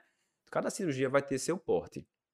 Se eu fizer uma cirurgia de menor porte, que geralmente é ambulatorial, por exemplo, uma vasectomia, uma cirurgia de circuncisão, uma, postectomia, vou dar um exemplo aqui, eu estou botando aqui na cabeça de um plano razoável aqui de, de Pe- Pernambuco, que geralmente usa a tabela nacional, né? Mais ou menos. Mas, por exemplo, vou dar um exemplo aqui, uma vasectomia, mais ou menos por um plano. Quanto é que paga mais ou menos? Algo em torno de 800 reais, 700 reais. Uma cirurgia rápida, o paciente vai, vai embora para casa no mesmo dia. Eventualmente você pode fazer vários procedimentos daquele numa mesma tarde e tal, é por aí, tá certo? Uma cirurgia que envolva, uma, uma cirurgia de litotripsia, por exemplo, o paciente está com cálculo no rim, Um grosso, né? é, que é bem frequente, bem frequente isso, né? É óbvio. E aí eu preciso puxar a sardinha pro meu lado também. Vai ter cirurgiões que vai ter habilidade melhor do que outras, como qualquer especialidade cirúrgica, em resolver aquilo com menos agressão ao paciente, e aí é traquejo cirúrgico, aí é habilidade cirúrgica mesmo, tá certo? Mas assim, é, é, grosso modo, tem algumas cirurgias que a curva de aprendizado dela não é tão grande. A curva de expertise é sempre grande, porque você está pegando, chegando a um sucesso maior com a menor taxa de recorrência de cálculo, que isso não envolve, envolve a, a sua expertise em deixar o rim limpo de cálculo, mas também de acompanhar bem esse paciente para ele não recorrer, enfim. Mas assim, uma cirurgia de cálculo renal para uma para um tratamento, que é a cirurgia, como eu falei, ela se a cirurgia, um paciente em cirurgia de urgência, o paciente chegou lá com cálculo no ureté e, está lá com hidronefrose, leucocitose, tem bem, bem, tá indicada a cirurgia, tá certo? Você operou esse paciente, deixou em jejum ali, teve que operar o paciente de urgência, num plano razoável, a cirurgia ali não vai ser menos do que 2,500, 3 para aquela cirurgia com colocação do J. Se for um apartamento, isso dobra. Se for um plano melhor, vai, pode chegar a 10, 12 para uma cirurgia que pode ter durado 20 minutos. Tá certo? Então, assim, é, não, não se paga mal, não. É, uma cirurgia de ureterolitripsia, tanto é, é, é, tem muitos urologistas, assim, tem muita gente que se perde nesse caminho também, né? Olho nisso daí acaba super indicando. Isso existe em qualquer especialidade cirúrgica. É triste dizer isso, mas é verdade. Tá certo? Então acontece, né? Se empolga, né? Se empolga nessas histórias, entendeu? Hum. Às vezes o paciente tinha indicação de tentar fazer uma terapia para tentar expulsar Possível. varia e tal. Óbvio, né? Tem indicações, indicações. O paciente tem alteração da função renal, enfim, né? Mas assim, isso acontece. E assim, por quê? Porque paga bem. O heterolito paga bem, né? Tanto é que acaba muita gente Então, se meu perdendo amigo, nessa área aí. acho que a gente tá no caminho errado, viu? Eu tô falando, tô tentando. Então, assim, essa é uma cirurgia que é bem, assim, né, tem uma relação muito boa em relação a. Também tem outro lance, né? É, tem muito em relação à, à resolutividade do processo. Né? Se você pensar que o paciente estava urrando de dor e você tirou a dor dele com um procedimento cirúrgico, isso é extremamente gratificante. Extremamente gratificante. Chega um paciente, ó, aí vamos lá, vamos falar sobre o sobreaviso um pouquinho, né? O que é que é o sobreaviso? Eu, eu, eu estou na minha casa de plantão, né? Eu estou de retaguarda do hospital. Então, hospital X, eu faço a retaguarda de um hospital. E pode ser que, aí é um acordo de acordo com o hospital. Tem hospital que lhe paga para ficar de sobreaviso, tem hospital que não lhe paga para ficar de sobreaviso. Mas daí você ganharia o procedimento. É, o procedimento. E, assim, existem, existem ganhos secundários. Por exemplo, por mais que eu não ganhe e não, eu passo o dia inteiro e não tenha nenhuma cirurgia realizada, algum procedimento realizado, quer queira, quer não, isso acaba lhe mostrando de alguma forma para o mercado. Porque é um parecer que você deu. Ah, eu fui avaliar um paciente na UTI que chegou lá e ninguém conseguiu sondar e aí pediram para o urologista sondar. É uma situação que para a gente é super frequente e às vezes ele pega no meio da noite, enfim, né?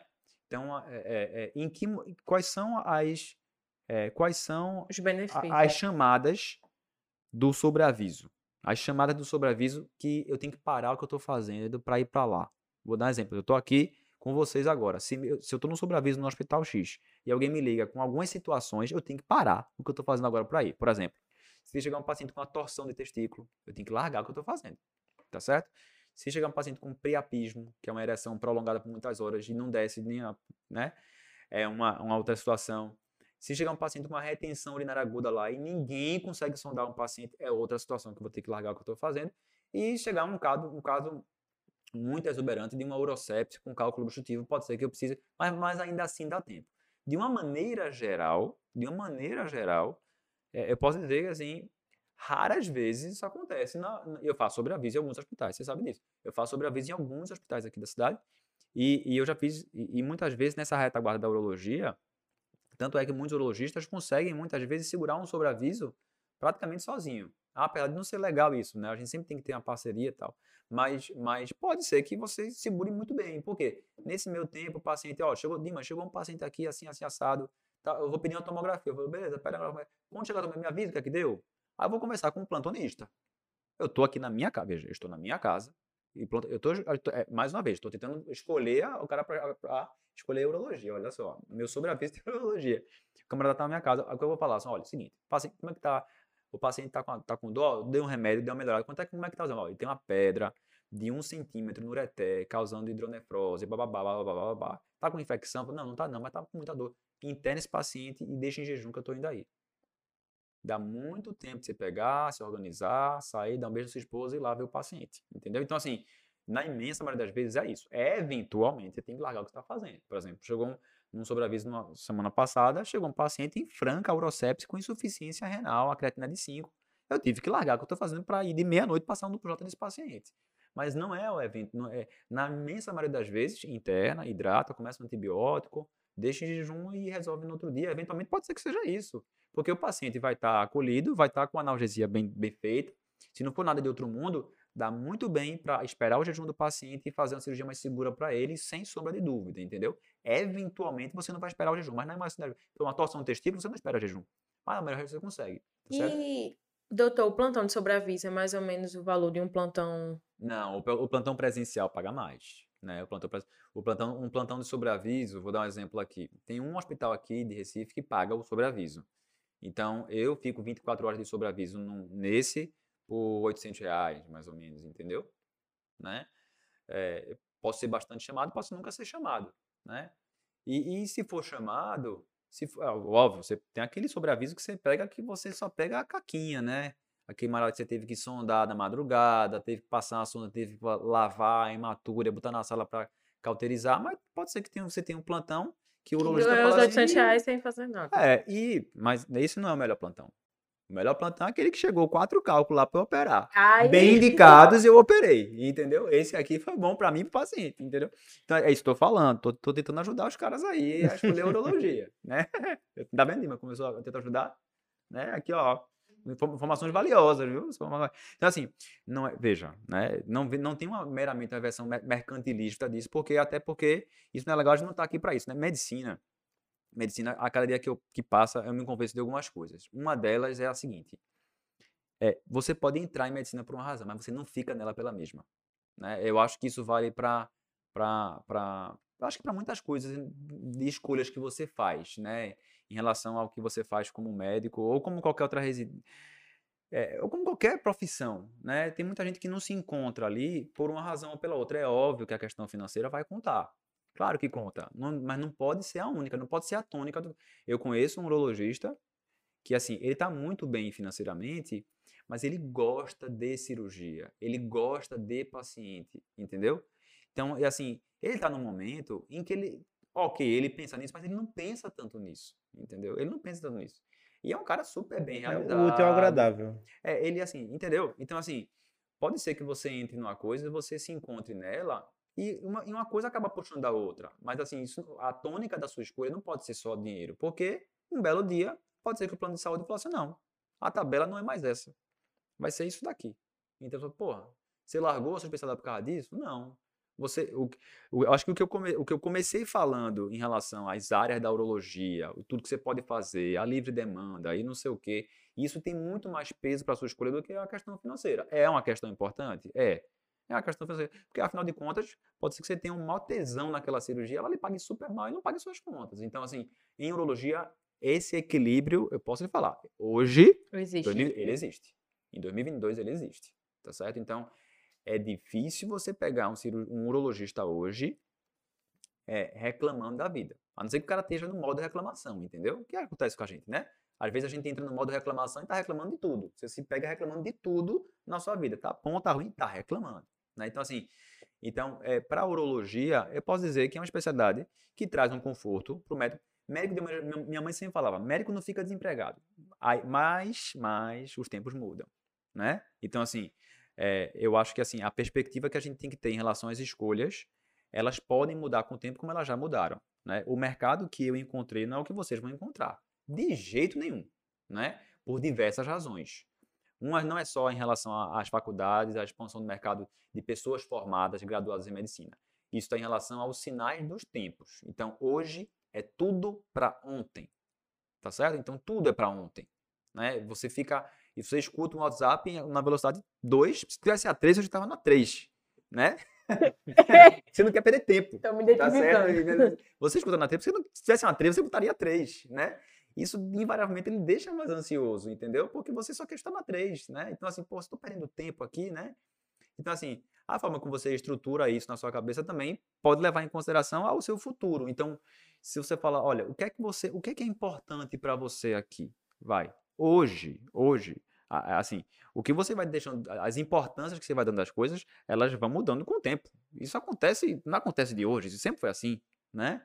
O camarada, eh, tem uma brincadeira que fala o seguinte, do, do até os 20 anos você tem saúde e tem tempo, mas não tem dinheiro.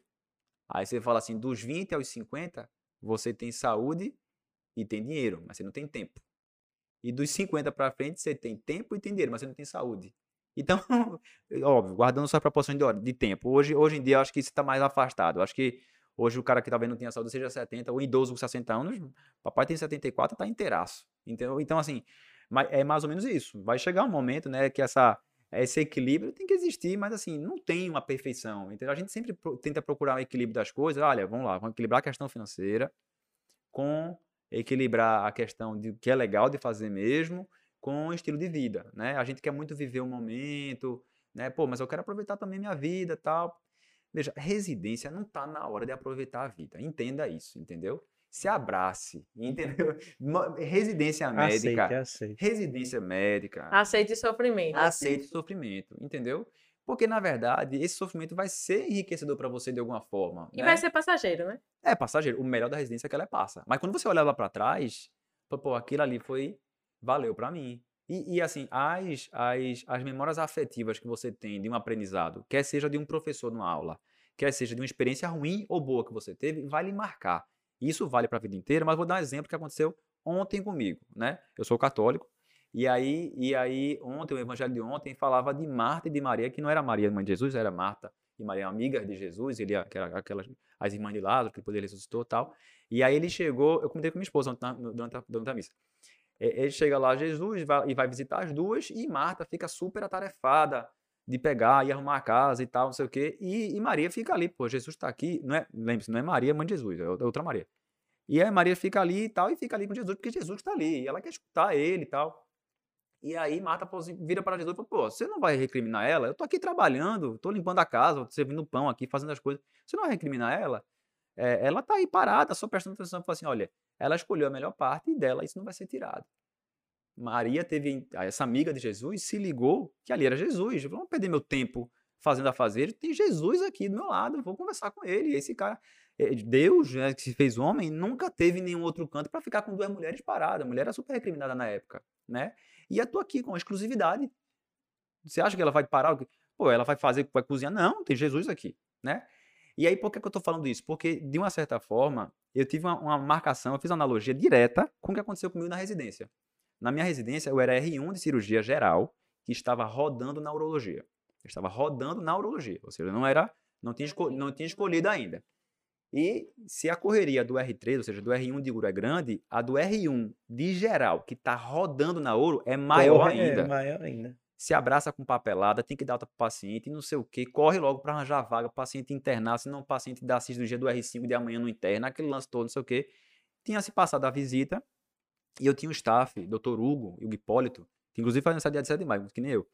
Dr. Hugo estava lá dando uma aula de uretrocistografia, que é um exame que a gente injeta contraste pelo pênis para ver se estenose e tal. Ele estava botando lá os, os raios-x ali no, no, no, no, no radioscópio lá. Tava colocando lá tal, Esse as é imagens e tal. E, e, a gente tava dando aula, isso aqui é a uretra bulbar, tem estenose aqui e tal, nesse caso é bom isso. Tal. E todo mundo, assim, quem podia ficar parado, né, o R3, o R4, o R5, que podiam prestar atenção no Dr. Hugo e os outros staff que estavam ali na sala, ficaram apreciando o Dr. Hugo falar que era uma belíssima, assim, belíssimo o que ele estava falando ali em relação à anatomia, ó, aqui e tal, não sei o quê. E eu tava, eu e meu outro amigo que era R1, tava pra cima, pra baixo, com papelada, botando, né, ver se liberava o paciente e falava com o vai pra casa, arruma, tal, tal. Aí me, me vira o chefe de enfermaria, né, posso até falar o nome dele aqui, Dr. Renato Panhoca, é cara brabo, feito uma capota. Brabo, feito uma pata-choca. Ele virou pra mim e falou assim, ô R1, né, não sabia nem o nome, né, não sabia nem o nome do cara, né? R1, né? Porque ele, ele sabe o nome. Alguns staff só sabem o nome do residente de Uro. Não sabe nem o nome R1, R1, entendeu? Ô R1, vem cá, sabe o que você é, meu filho? Você é um burro. É isso que você é. Doutor Hugo aqui tá dando uma aula de uretrocistografia e você tá fazendo papel. Aí eu falei, pô, você engole seco, né? Porra, chefe, o chefe não aqui nem sabe seu nome, tá ali, se, se refere a palavra a você, ele chama de R1, chama de burro. Você é um burro, isso que você é. Aí eu fiquei pensando assim, porra, bicho, fazendo analogia aqui com, com a chegada de Marta e Maria ali, era basicamente isso. Eu perdi tempo ali fazendo papel, sendo que eu podia ter uma aula exclusiva do Dr. Hugo Hipólito, um cara que saca muito daquilo ali, entendeu? Então, por que, é que eu estou falando isso? Porque são memórias afetivas, né? Você vai lembrando do que lhe marca positivamente. Na época eu fiquei arretado, né? Então, convicção é uma bondade para quem vê de fora, né? Convicção é uma bondade para quem vê de fora. Para quem está vivendo, você fica pilhado, pô, né? Fica nervoso. Como é que esse cara me chama de burro? Eu tenho que engolir seco aqui. Veja, aquilo ali também foi um aprendizado, né? Teve o aprendizado, da- mas teve o aprendizado de aprender a engolir sapo. E na vida da gente, a gente tem que aprender a engolir sapo, velho. Isso vai acontecer em algum momento. Pô, velho, vou ter que engolir essa, né? Vai ter que engolir, isso faz parte do seu processo. Então, é, é, é, residências de cirurgia tem um pouco disso, né? Ele tem esse, né? Tem esses entraves que, se você não está preparado para isso, você vai sair preparado, entendeu? Às vezes a gente pensa que quer se preparar demais, ah, tal, mas durante o processo vai quem passar ali, velho, vai ter vivido isso e você vai entrar de um jeito, mas você vai sair de outro. Então, ir para ir para medicina de maneira geral, assim, a convicção que eu tenho hoje, né, um homem não se banha duas vezes na mesma água de um rio. Mas a convicção que eu tenho hoje, assim, eu tenho vou fazer 15 anos de formado, né? Eu formei, é isso mesmo, 15 anos de formado. É, é, e, assim, eu voltei para Recife faz 7 anos, eu sei disso porque é a idade do meu filho. Mas assim, é, olhando para trás, eu, eu preciso dizer que medicina, é, não depois, depois do período de formação, no período de formação é tudo um cavalo doido, as coisas vão acontecendo, você, depois você para e olha para trás para ver o que aconteceu. Agora falando, você acaba tendo uma reflexão do que aconteceu. Mas assim, é, é, hoje, hoje eu vejo medicina como sacerdócio, entendeu? Então assim, você encarar isso em algum momento em que você tem a permissão para fazer isso, porque às vezes as coisas estão tão é um turbilhão de coisas na sua cabeça, se passa ou não passa na prova, se é, é, se paga ou se não paga já na, numa lapada agora o financiamento estudantil, e se isso aqui, mas depois que isso tudo passar, você vai olhar para trás e você vai começar a viver medicina como sacerdócio. E é isso que vai lhe botar para frente, porque uma coisa vai puxar a outra. Você não tem como dissociar um bom médico de um camarada que se dedica ao paciente. Então, isso é lugar comum? É. Então, falar, você. E, e, assim, a- é, quem está vendo, quem está escutando a gente agora, as fichas caem, minha gente, em tempos diferentes para as pessoas, entendeu? Isso acontece. Tem cara, na, tem, tem, tem cara na minha faculdade que era extremamente imaturo, né? E que um belo dia um cara instalou, falou, pô, né? E hoje é um excelente médico, né? E tem cara que parecia ser um cara que era, tinha a cabeça feita, mas é um cara que quando você olha pra trás, fala, pô, bicho, esse cara é um maloqueiro, a vida inteira e continua sendo, ele nunca caiu a ficha pra ele, entendeu? Eu tenho um cara que formou comigo que é um mó picareta, né? Ele continua sendo, ele explora médicos, inclusive, profissionalmente, e inclusive ele tá bem mal, assim, entendeu? É, mas assim, é, as fichas vão cair em tempos diferentes. Então, assim, por que que isso, eh, talvez esse, esse background do que eu falei agora seja tão ou mais importante na sua escolha como um residente, porque você, por que que eu fiz esse- essa história toda? Para que na tomada de decisão, você leve em consideração que a residência é apenas uma etapa do processo, entendeu? E que você vai ser o que você escolheu. Então, se você leva muito em consideração a questão do tempo, meu amigo, se hoje você tem 25, 26, 27, 28, 29, 30 anos e você ficou 5 anos ou mais numa residência, você tem 35, vai, né? Você vai morrer aos 90 anos. Você vai se aposentar. Quando é que o médico se aposenta? Me diz aí, Helena. Quando é que você acha que o médico se aposenta? Fala isso. Não aposenta. Hein? Pra mim não se aposenta, né? É, tem a Difícil, turma que é, é eterna É aí. difícil, entendeu? E por mais que você se aposente, você sempre vai ser meio que um doutorzão da família, entendeu? Alguém vai falar com você, Vai ser a referência. Vai ser alguém- ah, quando, alguém, quando alguém chegar pra você e falar assim: Ah, Sofia, olha, não sei o que, olha, o seu primo tá com probleminha, você não consegue ir lá falar lá com, com o urologista, ele passou em consulta com o urologista, isso, isso você tem 60 anos, vai, você já é cardiologista, por exemplo, e aí você tá senta e fala, aí você vai acompanhar o seu sobrinho ou o seu primo numa consulta, porque o urologista foi lá e falou. Então você vai continuar sendo essa referência, entendeu?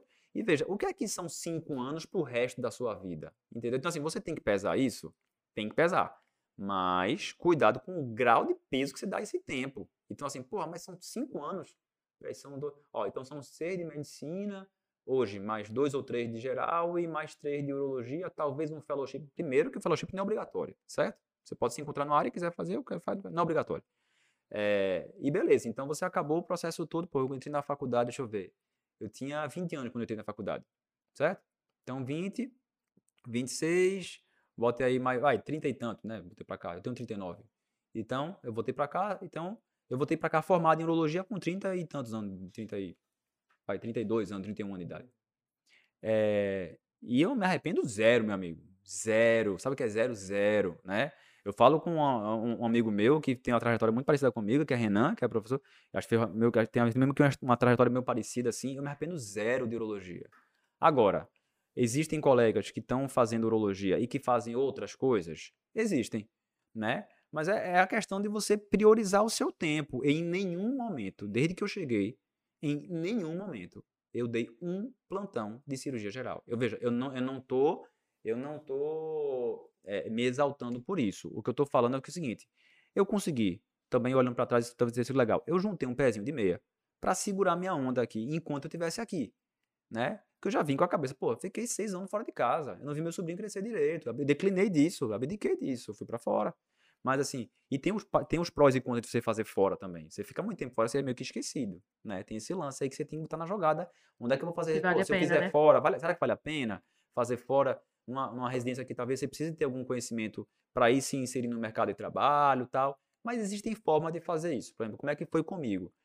Toda vez que eu voltava de férias, eu falava com algum, algum fulano, como é que tá aí, não sei o quê, me apresentava, me mostrava, entendeu?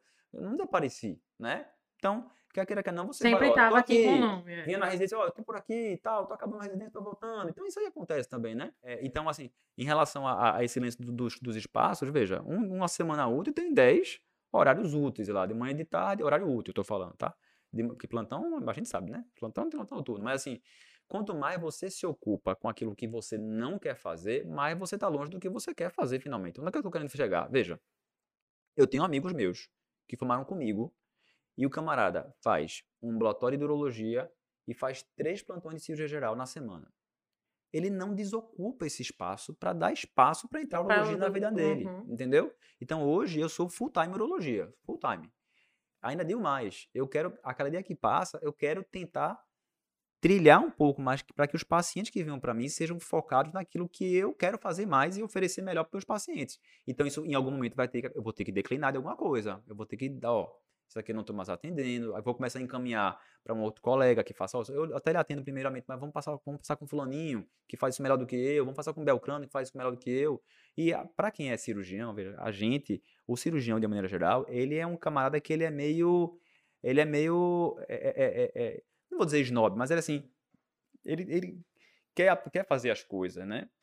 E a gente, olha, essa cirurgia, esse fulano aqui faz melhor do que eu. Você fala isso, né? Acaba sendo que a gente tá sendo, tem um pouco, tem que ser mais honesto com a gente, com o paciente, né? Então, é, é, oferecer o melhor para o paciente, você sempre vai estar bem, porque o camarada, pode ser que você não faça aquela cirurgia, mas você está bem, tá bem assistindo o paciente e, isso vai, e as coisas elas vão transparecendo de uma forma mais clara para todo mundo, entendeu? Então, assim, as referências vão chegando para você a a partir do momento que você consegue é, é, of- ofertar bem isso para o paciente, isso é importante, né?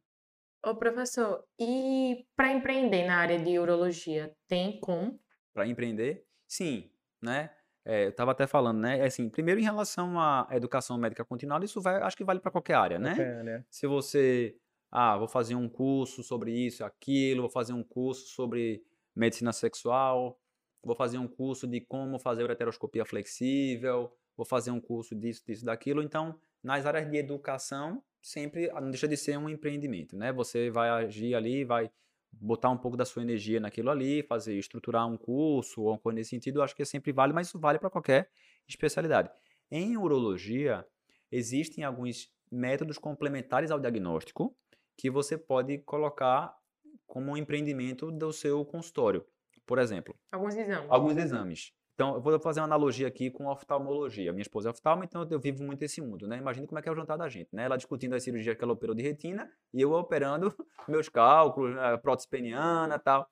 É, e assim, lá em casa também não era diferente. Meus pais são endocrinologistas. Eu tenho duas, eu tenho, eu tenho, tenho três irmãs. Uma é anestesista, a outra fez direito, mas trabalha com moda, e a outra é arquiteta.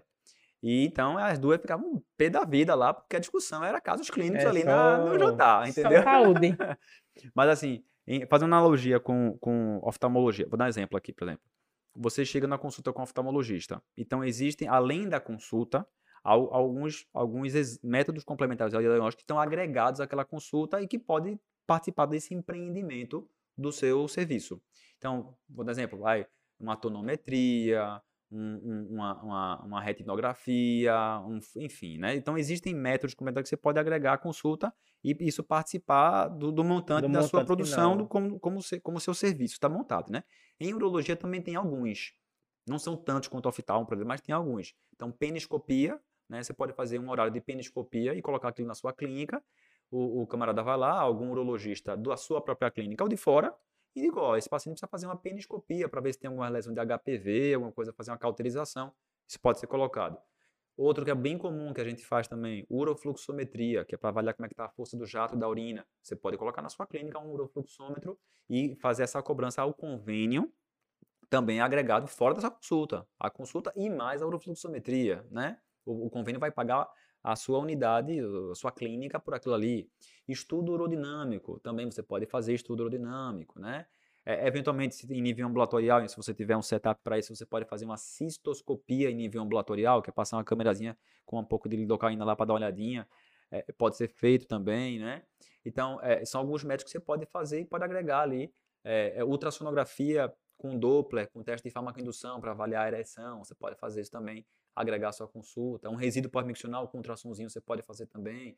Então, são coisas que você pode agregar ali à consulta em relação a métodos complementares ao diagnóstico, você pode empreender em cima disso. Então, tem, tem serviço aqui em Pernambuco mesmo que tem um, um serviço super bem montado com método complementar de diagnóstico. Olha, tem um serviço de fulano ali, e aí quando eu peço peniscopia, ele já, o paciente já vai para lá, o convênio acerta com ele e tal. Então, então, então, então é, em relação ao empreendedorismo do ponto de vista urológico propriamente dito, né? Então, você pode fazer em relação aos métodos complementares, que eu acho que isso vale para outras áreas também. Cardiologia, o cara pode botar ecocardiograma Eco. lá para ele, Ah, um e teste aí ganha ergométrico.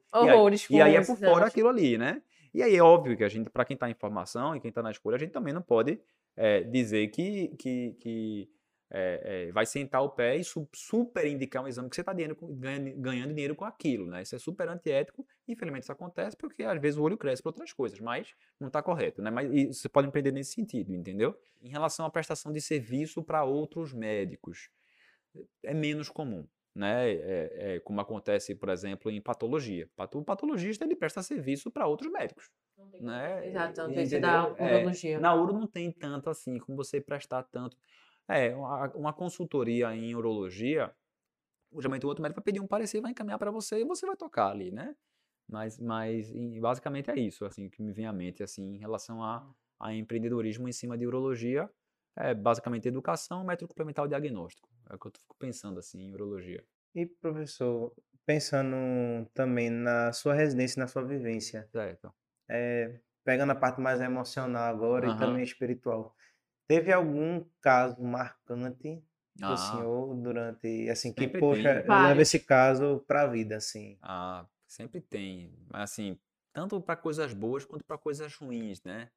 Eh, por exemplo, essa cirurgia, cirurgia através da pele, né, percutânea, a gente teve uma, uma- eu tive uma marca, foi muito marcante, teve um caso, é uma doença benigna, e eu tive um, a gente teve um caso durante a residência em que o paciente evoluiu a óbito por causa dessa cirurgia. Não é comum, né? Não quero fazer uma contrapropaganda dessa cirurgia, mas isso me marcou muito, porque quer queira que não foi uma cirurgia, era, para uma doença benigna. Eu, como R5 na época, eu que meio que assumi isso para falar isso para a família, tal. Então isso me marcou muito, até porque Era uma cirurgia que época- tinha tudo pra dar certo. é, então na época, e, e o staff, e o staff na época, ele meio que se ausentou da jogada, entendeu? Então isso acabou marcando muito, porque quem deu a notícia para a família fui eu, eu, o R3 e o R4, entendeu? Então a gente que, que, que, que acabou passando essa notícia, então esse caso me marcou muito, é, e vendo, prospectando pro lado da família, com certeza não tem como não marcar, né? Essas doenças que, é, assim, situações que envolvem morte, né? Lhe marcam demais, né? Principalmente quando se trata de uma doença benigna, né? Então, na residência, essa foi uma que me marcou muito, né? Eu tive um, eu tive um episódio, episódio não, né? Eu tive uma, uma situação muito triste na minha residência, que foi meu R-. Ele cometeu suicídio. Então, acho que ninguém sabia, mas assim, ele teve, ele tinha, ninguém sabia, ele tinha um coeficiente emocional super alterado, mas um coeficiente de inteligência altíssimo. Então, ele conseguia mascarar bem aquilo ali, na, na verdade ele tinha um problema psiquiátrico e depois quando o pessoal foi rebuscar a lance da família, tinha história na família dele também e tal. A gente sabe que suicídio é um problema muito sério, a gente não pode nem ficar falando muito nisso, porque as pessoas pensam que isso é normal, quando na verdade não é, né?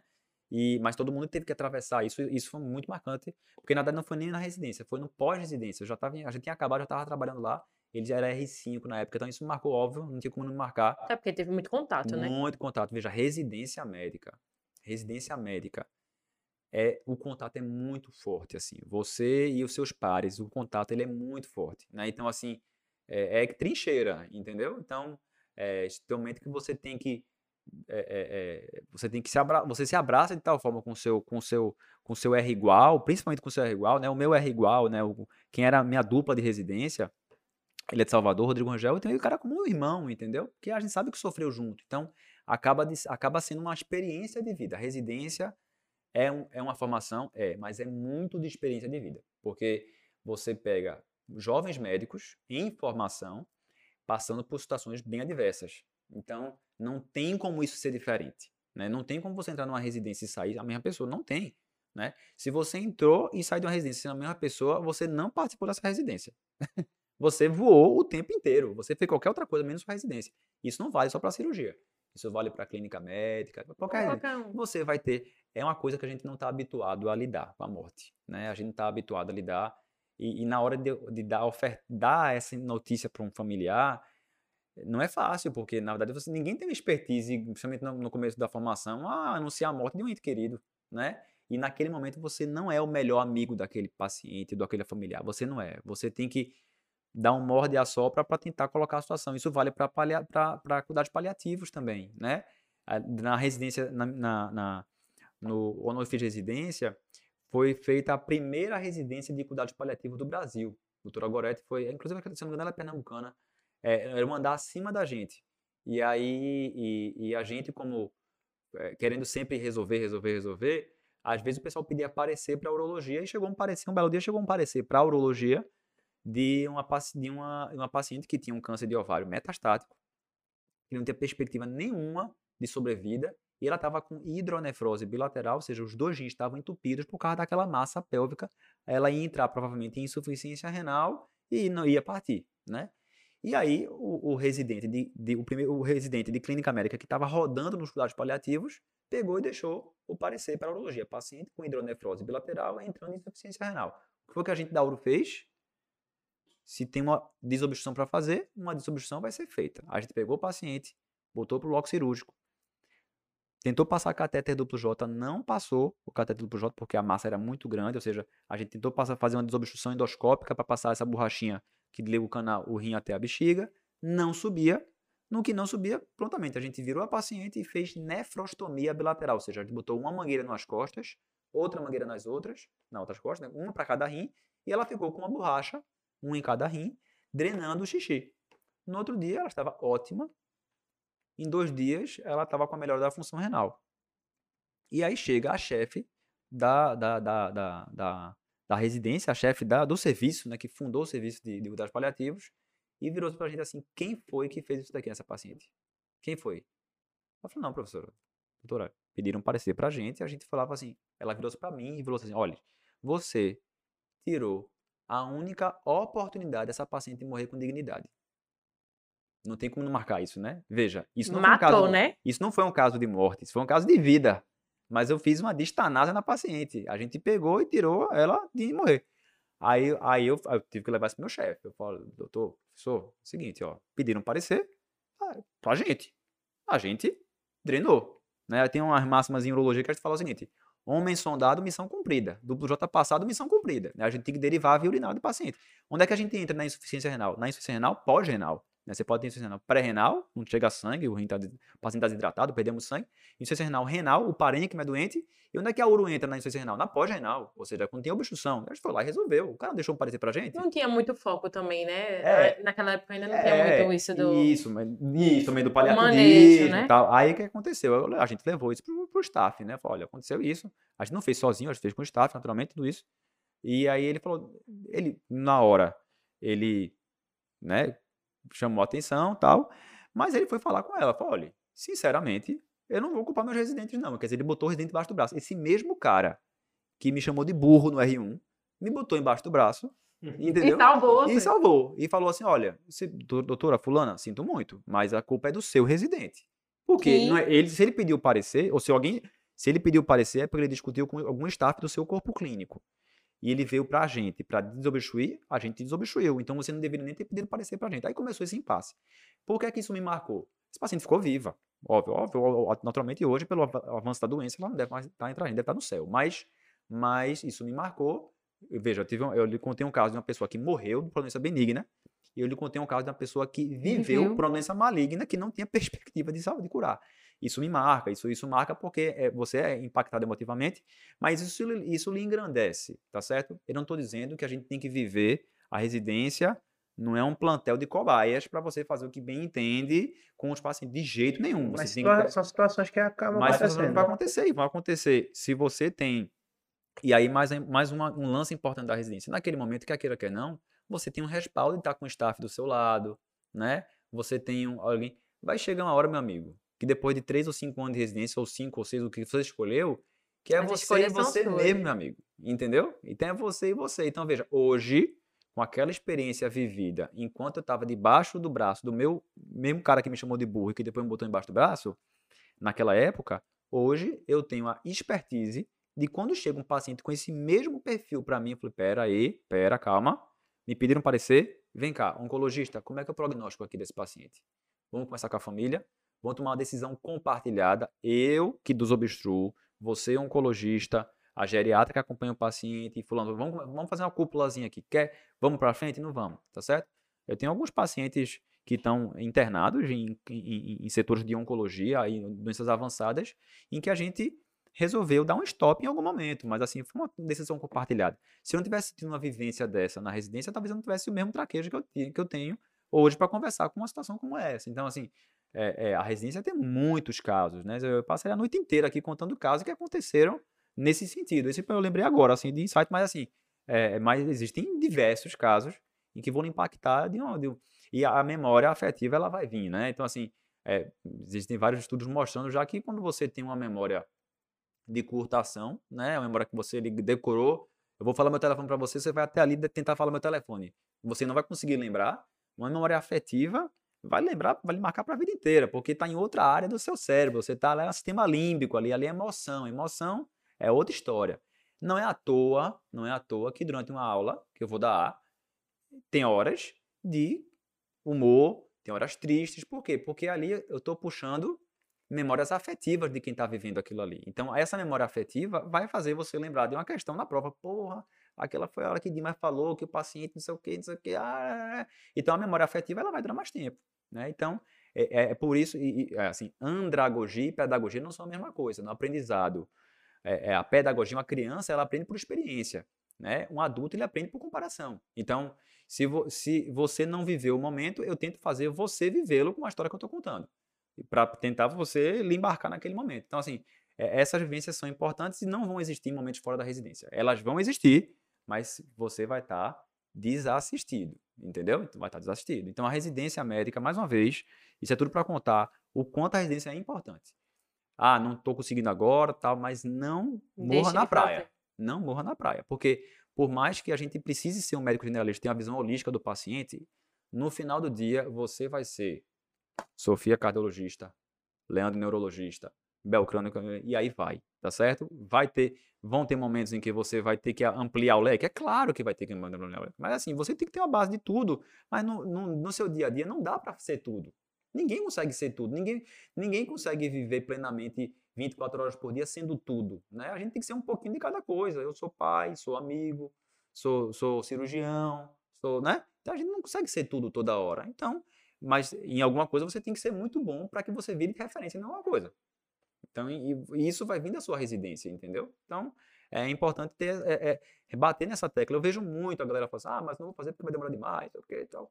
Mas eu acho que não, o caminho não é esse, não. Eu continuo achando que a especialidade, a, a, a, você fazer a residência vai lhe formar como uma pessoa melhor, tá certo? E viva bem a residência, porque veja só, às vezes a turma, eu vejo residentes de fora que foram rodar lá com a gente, e o camarada tinha três plantões por fora, assim, entendeu? O cara, é, é, é, é dá para viver bem, mas você não vai estar tá tendo tanta dedicação. Então, se você conseguir se, se dedicar mais à sua residência, porque ela vai demandar de você. Se você conseguir viver ela junto com lendo qualquer coisa, você vai ter um pulo de, de, de, de conhecimento gigante, né? Durante o terceirão, né? Durante o, o, o eu, fico comparando muito com o tempo que eu fiz vestibular.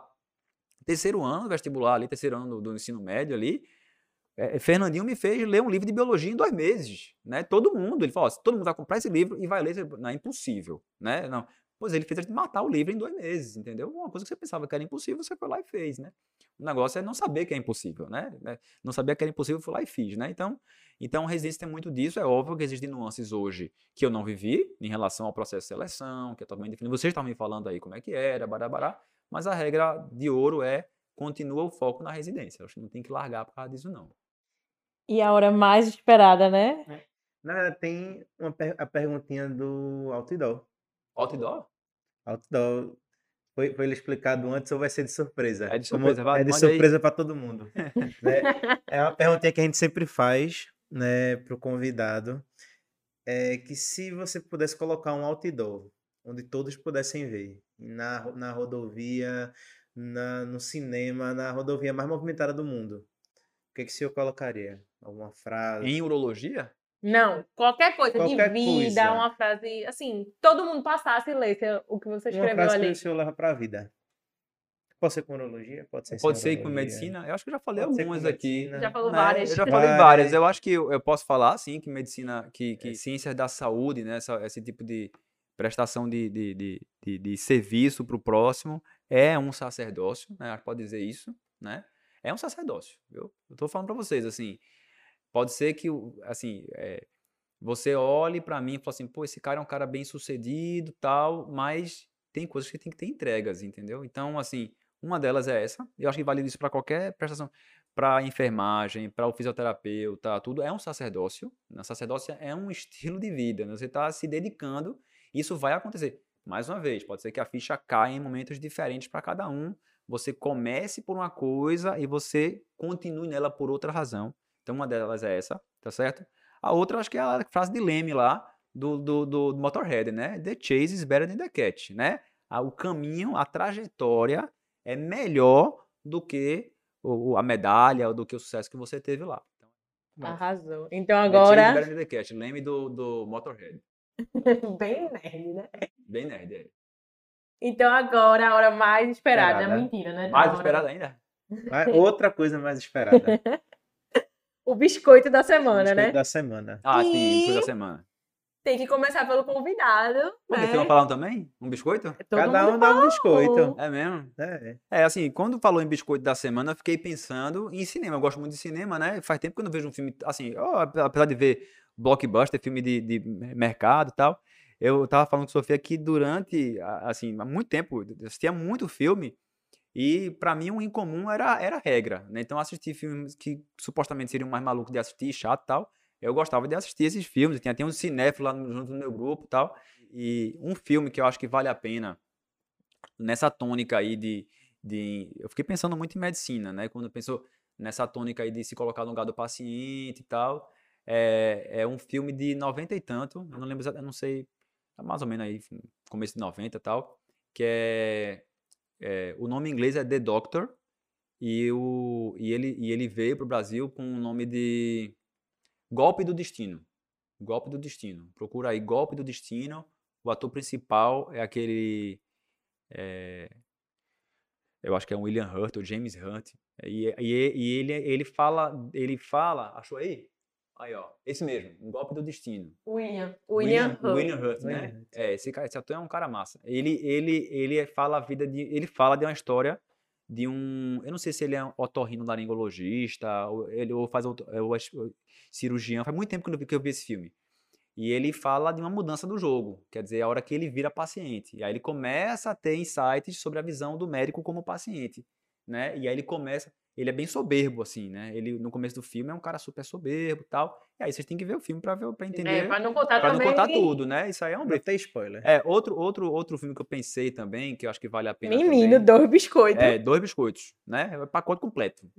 é, outro bem legal, que é mais moroso, mais lento, mais filme de arte, assim, e tal. O, o Golpe do Destino, ele é bem, é, é bem comercial, assim, né? O outro é O Escafandre e a Borboleta. Você já viu esse filme, não? O Escafandre e a Borboleta, acho que é um filme francês. É, Esse também faz muito tempo que eu, não- que eu vi, muito tempo mesmo. Mas ele fala da história de um cara que era. Ele era editor da Vogue francesa, aquela revista de moda. E um belo momento ele sofre um acidente de trânsito ou tem um AVC basilar. Ó, para tu que gosta de neuro aí, ó. O, ele, Ele ele, o, o, que, é- o, que é que, o que é que esse AVC traz para ele? Ele fica plenamente consciente e orientado, só que não mexe Nada. nada. Nada. Só pisca os olhos, né? E aí tem a vivência dele lá, realmente é um filme que é emocionante, né? Porque ele começa a tentar contar a história dele para fisioterapeuta, ou lembrar uma terapeuta ocupacional, tal, com um piscar dos olhos, ele acaba que ele vira um livro, tal, mas também é um filme bem emocionante para se colocar no lugar do paciente, principalmente paciente neurológico, é enorme, meu amigo, né? Eu Morro de medo de ter um AVC, mas assim, mas esse, esse é um, esse é- seria um- são dois filmes legais. Eu acho que o The Doctor, ele acho que ele é mais amplo, assim, o, o, o, o Golpe do Destino, ele é um pouco mais amplo, vale a pena assistir, né? É um filme 90 e tanto ali, bem legal. Anota aí, pô, é bom. Vai, amigo, e tu Anota, agora? anota aí que é bom. Anotado. É, hoje meu biscoito vai ser um arroba, né? Vai ser arroba Vini Augusto DR. Não sei se vocês conhecem, mas é um médico aqui de Recife, né? Recém-formado também. Não tão recém-formado, acho que tem um, um ano e meio, dois anos de formado. E aí ele, pelo que eu já percebi do Instagram dele, ele também tem um, um, um envaidecimento pela, pela, pela arte, né? E pela comédia também. Ah, é? É, e ele sempre, ele traz, Porque começou ele no Insta- pinta? Ele Hã? pinta? Ele Não, pinta? pela, pela, pela comédia. Ah, legal. Pela comédia. Pela Ah, é o arte e do comédia. stand-up. É do stand-up. Ah, já vi. Que aí ele começou meio que pelo Instagram, assim, fazendo vídeo de comédia, trazendo o dia a dia da gente, do médico, do estudante de medicina, Ah, dos legal. perrengues, Legal, é. do internato. Daqueles B.O. de técnico, É, enfermagem. e uma frase que ele fala muito é ajuda enfermagem, Ajuda fuleiragem. enfermagem, é, ajuda é. a enfermagem. E aí ele tá sendo mais reconhecido agora e tal, que até agora recentemente, né, ele fez um stand-up e o foco do stand-up foi a vida da- do interno, doutorando e do médico. Sim, legal. Também os perrengues que ele traz, É. que ele tem, que ele trouxe. E assim, ele também tem uns vídeos muito engraçados também que trazem um pouquinho daquele fundo de verdade. Sim, sim, sim. Aquele sim. fundo de Sim, verdade. Sim, tem, tem mesmo, com certeza. Entendeu? Aquele fundo de verdade é muito interessante. Inclusive, um dia desse eu passei caso pra ele e reconheci a voz dele. Foi eu mesmo, só foi? não falei, só não pedi um autógrafo pelo telefone. né? Arroba Vini Augusto DR. Muito bom. O meu vai ser um arroba Vini com também. Não, é Vini, V-I-N-I. VNI, olha aí. Augusto DR. O meu vai ser um arroba também, arroba Dr. Silvio Pova Júnior. Ele é um médico cardiologista. E eu comecei a seguir, eu acho que faz uns três meses. E assim, é incrível porque ele bota é, coisas, condutas do nosso dia a dia que às vezes você vê que faz errado, o pessoal faz errado. E ele começa, tipo, coisas básicas assim. De falar assim, até, ah, sei lá, braco e eca, que não pode. Tipo, esse é um clássico, mas assim, ele fala vários clássicos que a gente começa a olhar e diz, oxi, já vi fazer isso, É, já vi que fizeram errado. E você começa a aprender no Instagram dele e assim, super Mas de prática clínica mesmo. de ali. prática clínica mesmo, assim. Certo. Principalmente da cardiologia, né? Certo, Pega um pouco é- de clínica médica, mas Certo. assim, mais puxando pro lado da cardiologia. Certo. E aí, assim, eu achei incrível, acho que vale a pena aí, você aprende bastante com ele.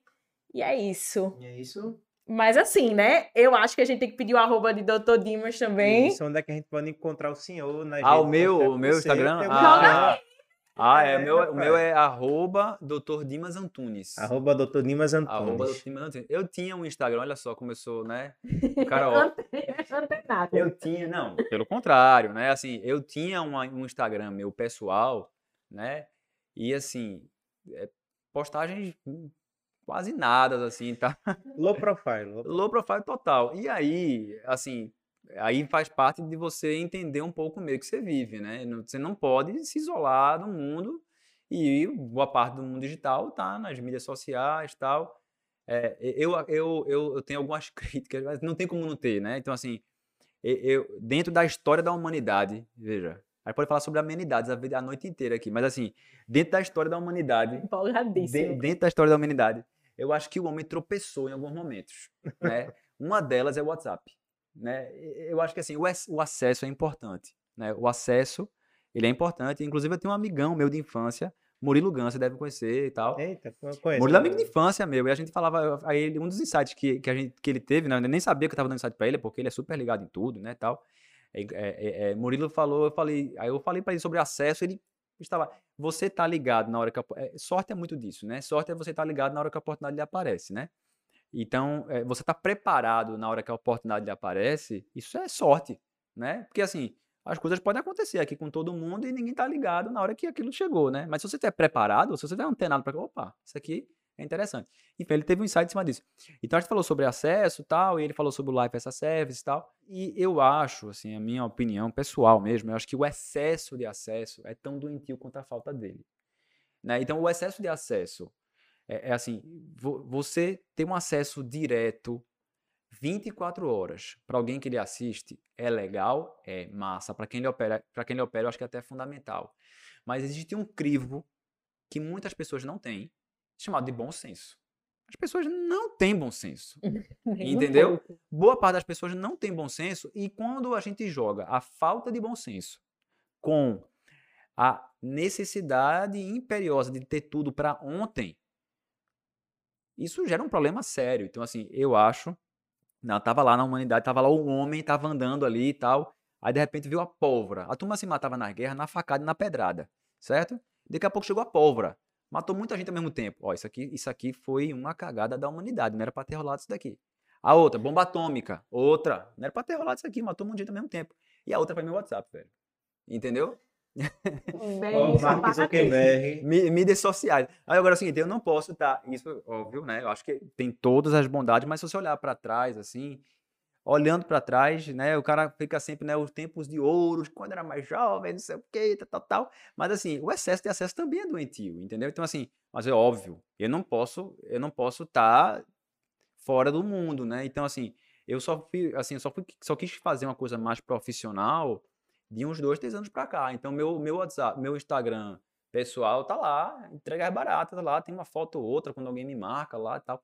Meu, o que eu uso mesmo assim ativamente, até para trazer informação, para fazer um videozinho explicando sobre a situação. Um dia desse saiu uma nota de que Cristiano Ronaldo tinha aplicado botox no pênis para aumentar o tamanho do pênis. Eu me manifestei, falou, ó, cuidado, isso aqui não é bem por aí tal, não existe estudo em cima disso, papapá, papapá. Então, nesse é meu Instagram profissional, que é Dr. Dimas Antunes, em que eu tenho alguma assessoria em relação a a estruturação ali da imagenzinha, tal, tal. Então você tem que ter uma estruturação em cima disso, não tem como não ter isso hoje em dia. Eu acho que sim, é uma ferramenta de busca. Muitas pessoas procuram muito isso na internet, na internet. Usa muito o Instagram como um Google, às vezes. O cara tá procurando, quer fazer compra. Eu conheço gente que compra, só compra coisa procurando inicialmente pelo Instagram. Então eu tenho o meu, o meu perfil do LinkedIn, eu tenho o meu perfil do Instagram, eu tenho o meu perfil do Twitter também, que eu uso muito pouco aqui no Brasil, não é tanta gente que usa muito Twitter, né? Eu tenho lá o meu perfil, na Europa o pessoal usa mais, mas, mas eu fiz lá. E é outra, isso é outra dica aí para quem está começando, né? Você tem que ver e ser visto de alguma forma, né? Então, esse sistema de referenciamento, e, e eu acho que acaba caindo, eh, acho que eu, eu não, não me atrevi muito inicialmente por achar que muito disso significava não só uma exposição, mas também uma um, um envaidecimento da gente, né? A gente a gente que é um, um, um, uma vaidade ali, que às vezes o cara quer botar e não sei o que, tal, tal. E eu, assim, eu encarava isso de uma forma um pouquinho meio, meio enviesada, mas eu acho que sim, que é definitivamente importante, né? Ter uma ferramenta de busca. E se você, veja, sem falsa modéstia, não você falsa modéstia. Veja, se você considera que o que você faz ajuda pessoas e que aquilo ali, de alguma forma, ele assessora as pessoas de uma forma mais assertiva, você não colocar isso acaba sendo uma coisa errada, entendeu? Então, assim, poxa, não adianta também eu querer criticar uma má conduta médica. Existem profissionais que fazem coisas, que sabem disso, né? Durante a formação, em relação a terapias hormonais aí que a gente sabe que não estão chanceladas, estão super mal indicadas. Tem uma epidemia de pessoa prescrevendo testosterona para todo mundo, que não sabe que não é bem por aí. Né? Tem um monte de coisa assim que sabe que não está legal, é um caminho não bem estudado na medicina e que você deveria oferecer outro tipo de tratamento e tal. É, que você não, não expor uma opinião é, mais assertiva. Poxa, você teve uma formação, você teve uma carreira para trás, você tem coisas que você colocou já, você tem. Você faz revisão, eu faço uma revisão de uma, de uma revista científica. Então, eu não colocar uma, um dado mais assertivo, uma coisa que possa ajudar mais as pessoas, de certa forma, é não também é, é, é, expor um dado interessante para elas. Né? Falar assim, ah, mas ninguém se manifestou, né? Meu avô, meu, meu avô, ele, ele é, médico, o avô Clélio, ele se formou em medicina, não satisfeito, ele abandonou medicina e foi fazer direito. Não satisfeito, ele ajudou a fundar a faculdade de administração da UPE. Então ele é um cara assim, super frente.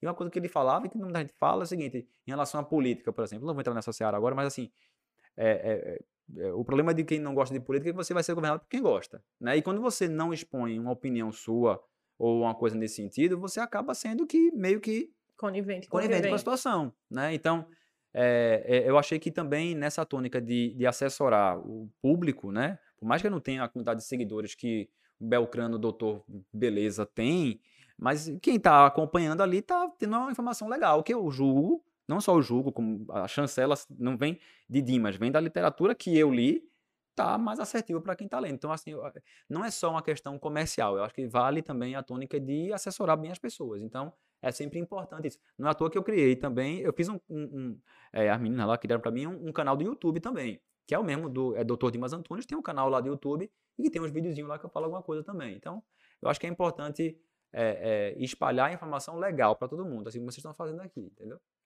É isso aí. Doutor, queremos agradecer então a sua presença aqui para finalizar esse episódio. Palmas, salva de palmas. Menino, hoje foi. Hoje foi. Só tapão. É, tem que se ligar, né?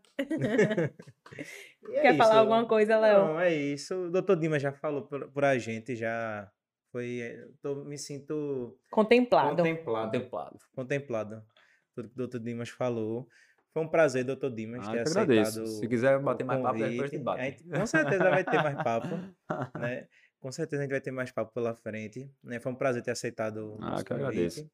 E é isso. Agradecer é. também o pessoal do Médico Residente. Residente Dimas, Dudu, que estavam aqui com a gente. Sempre.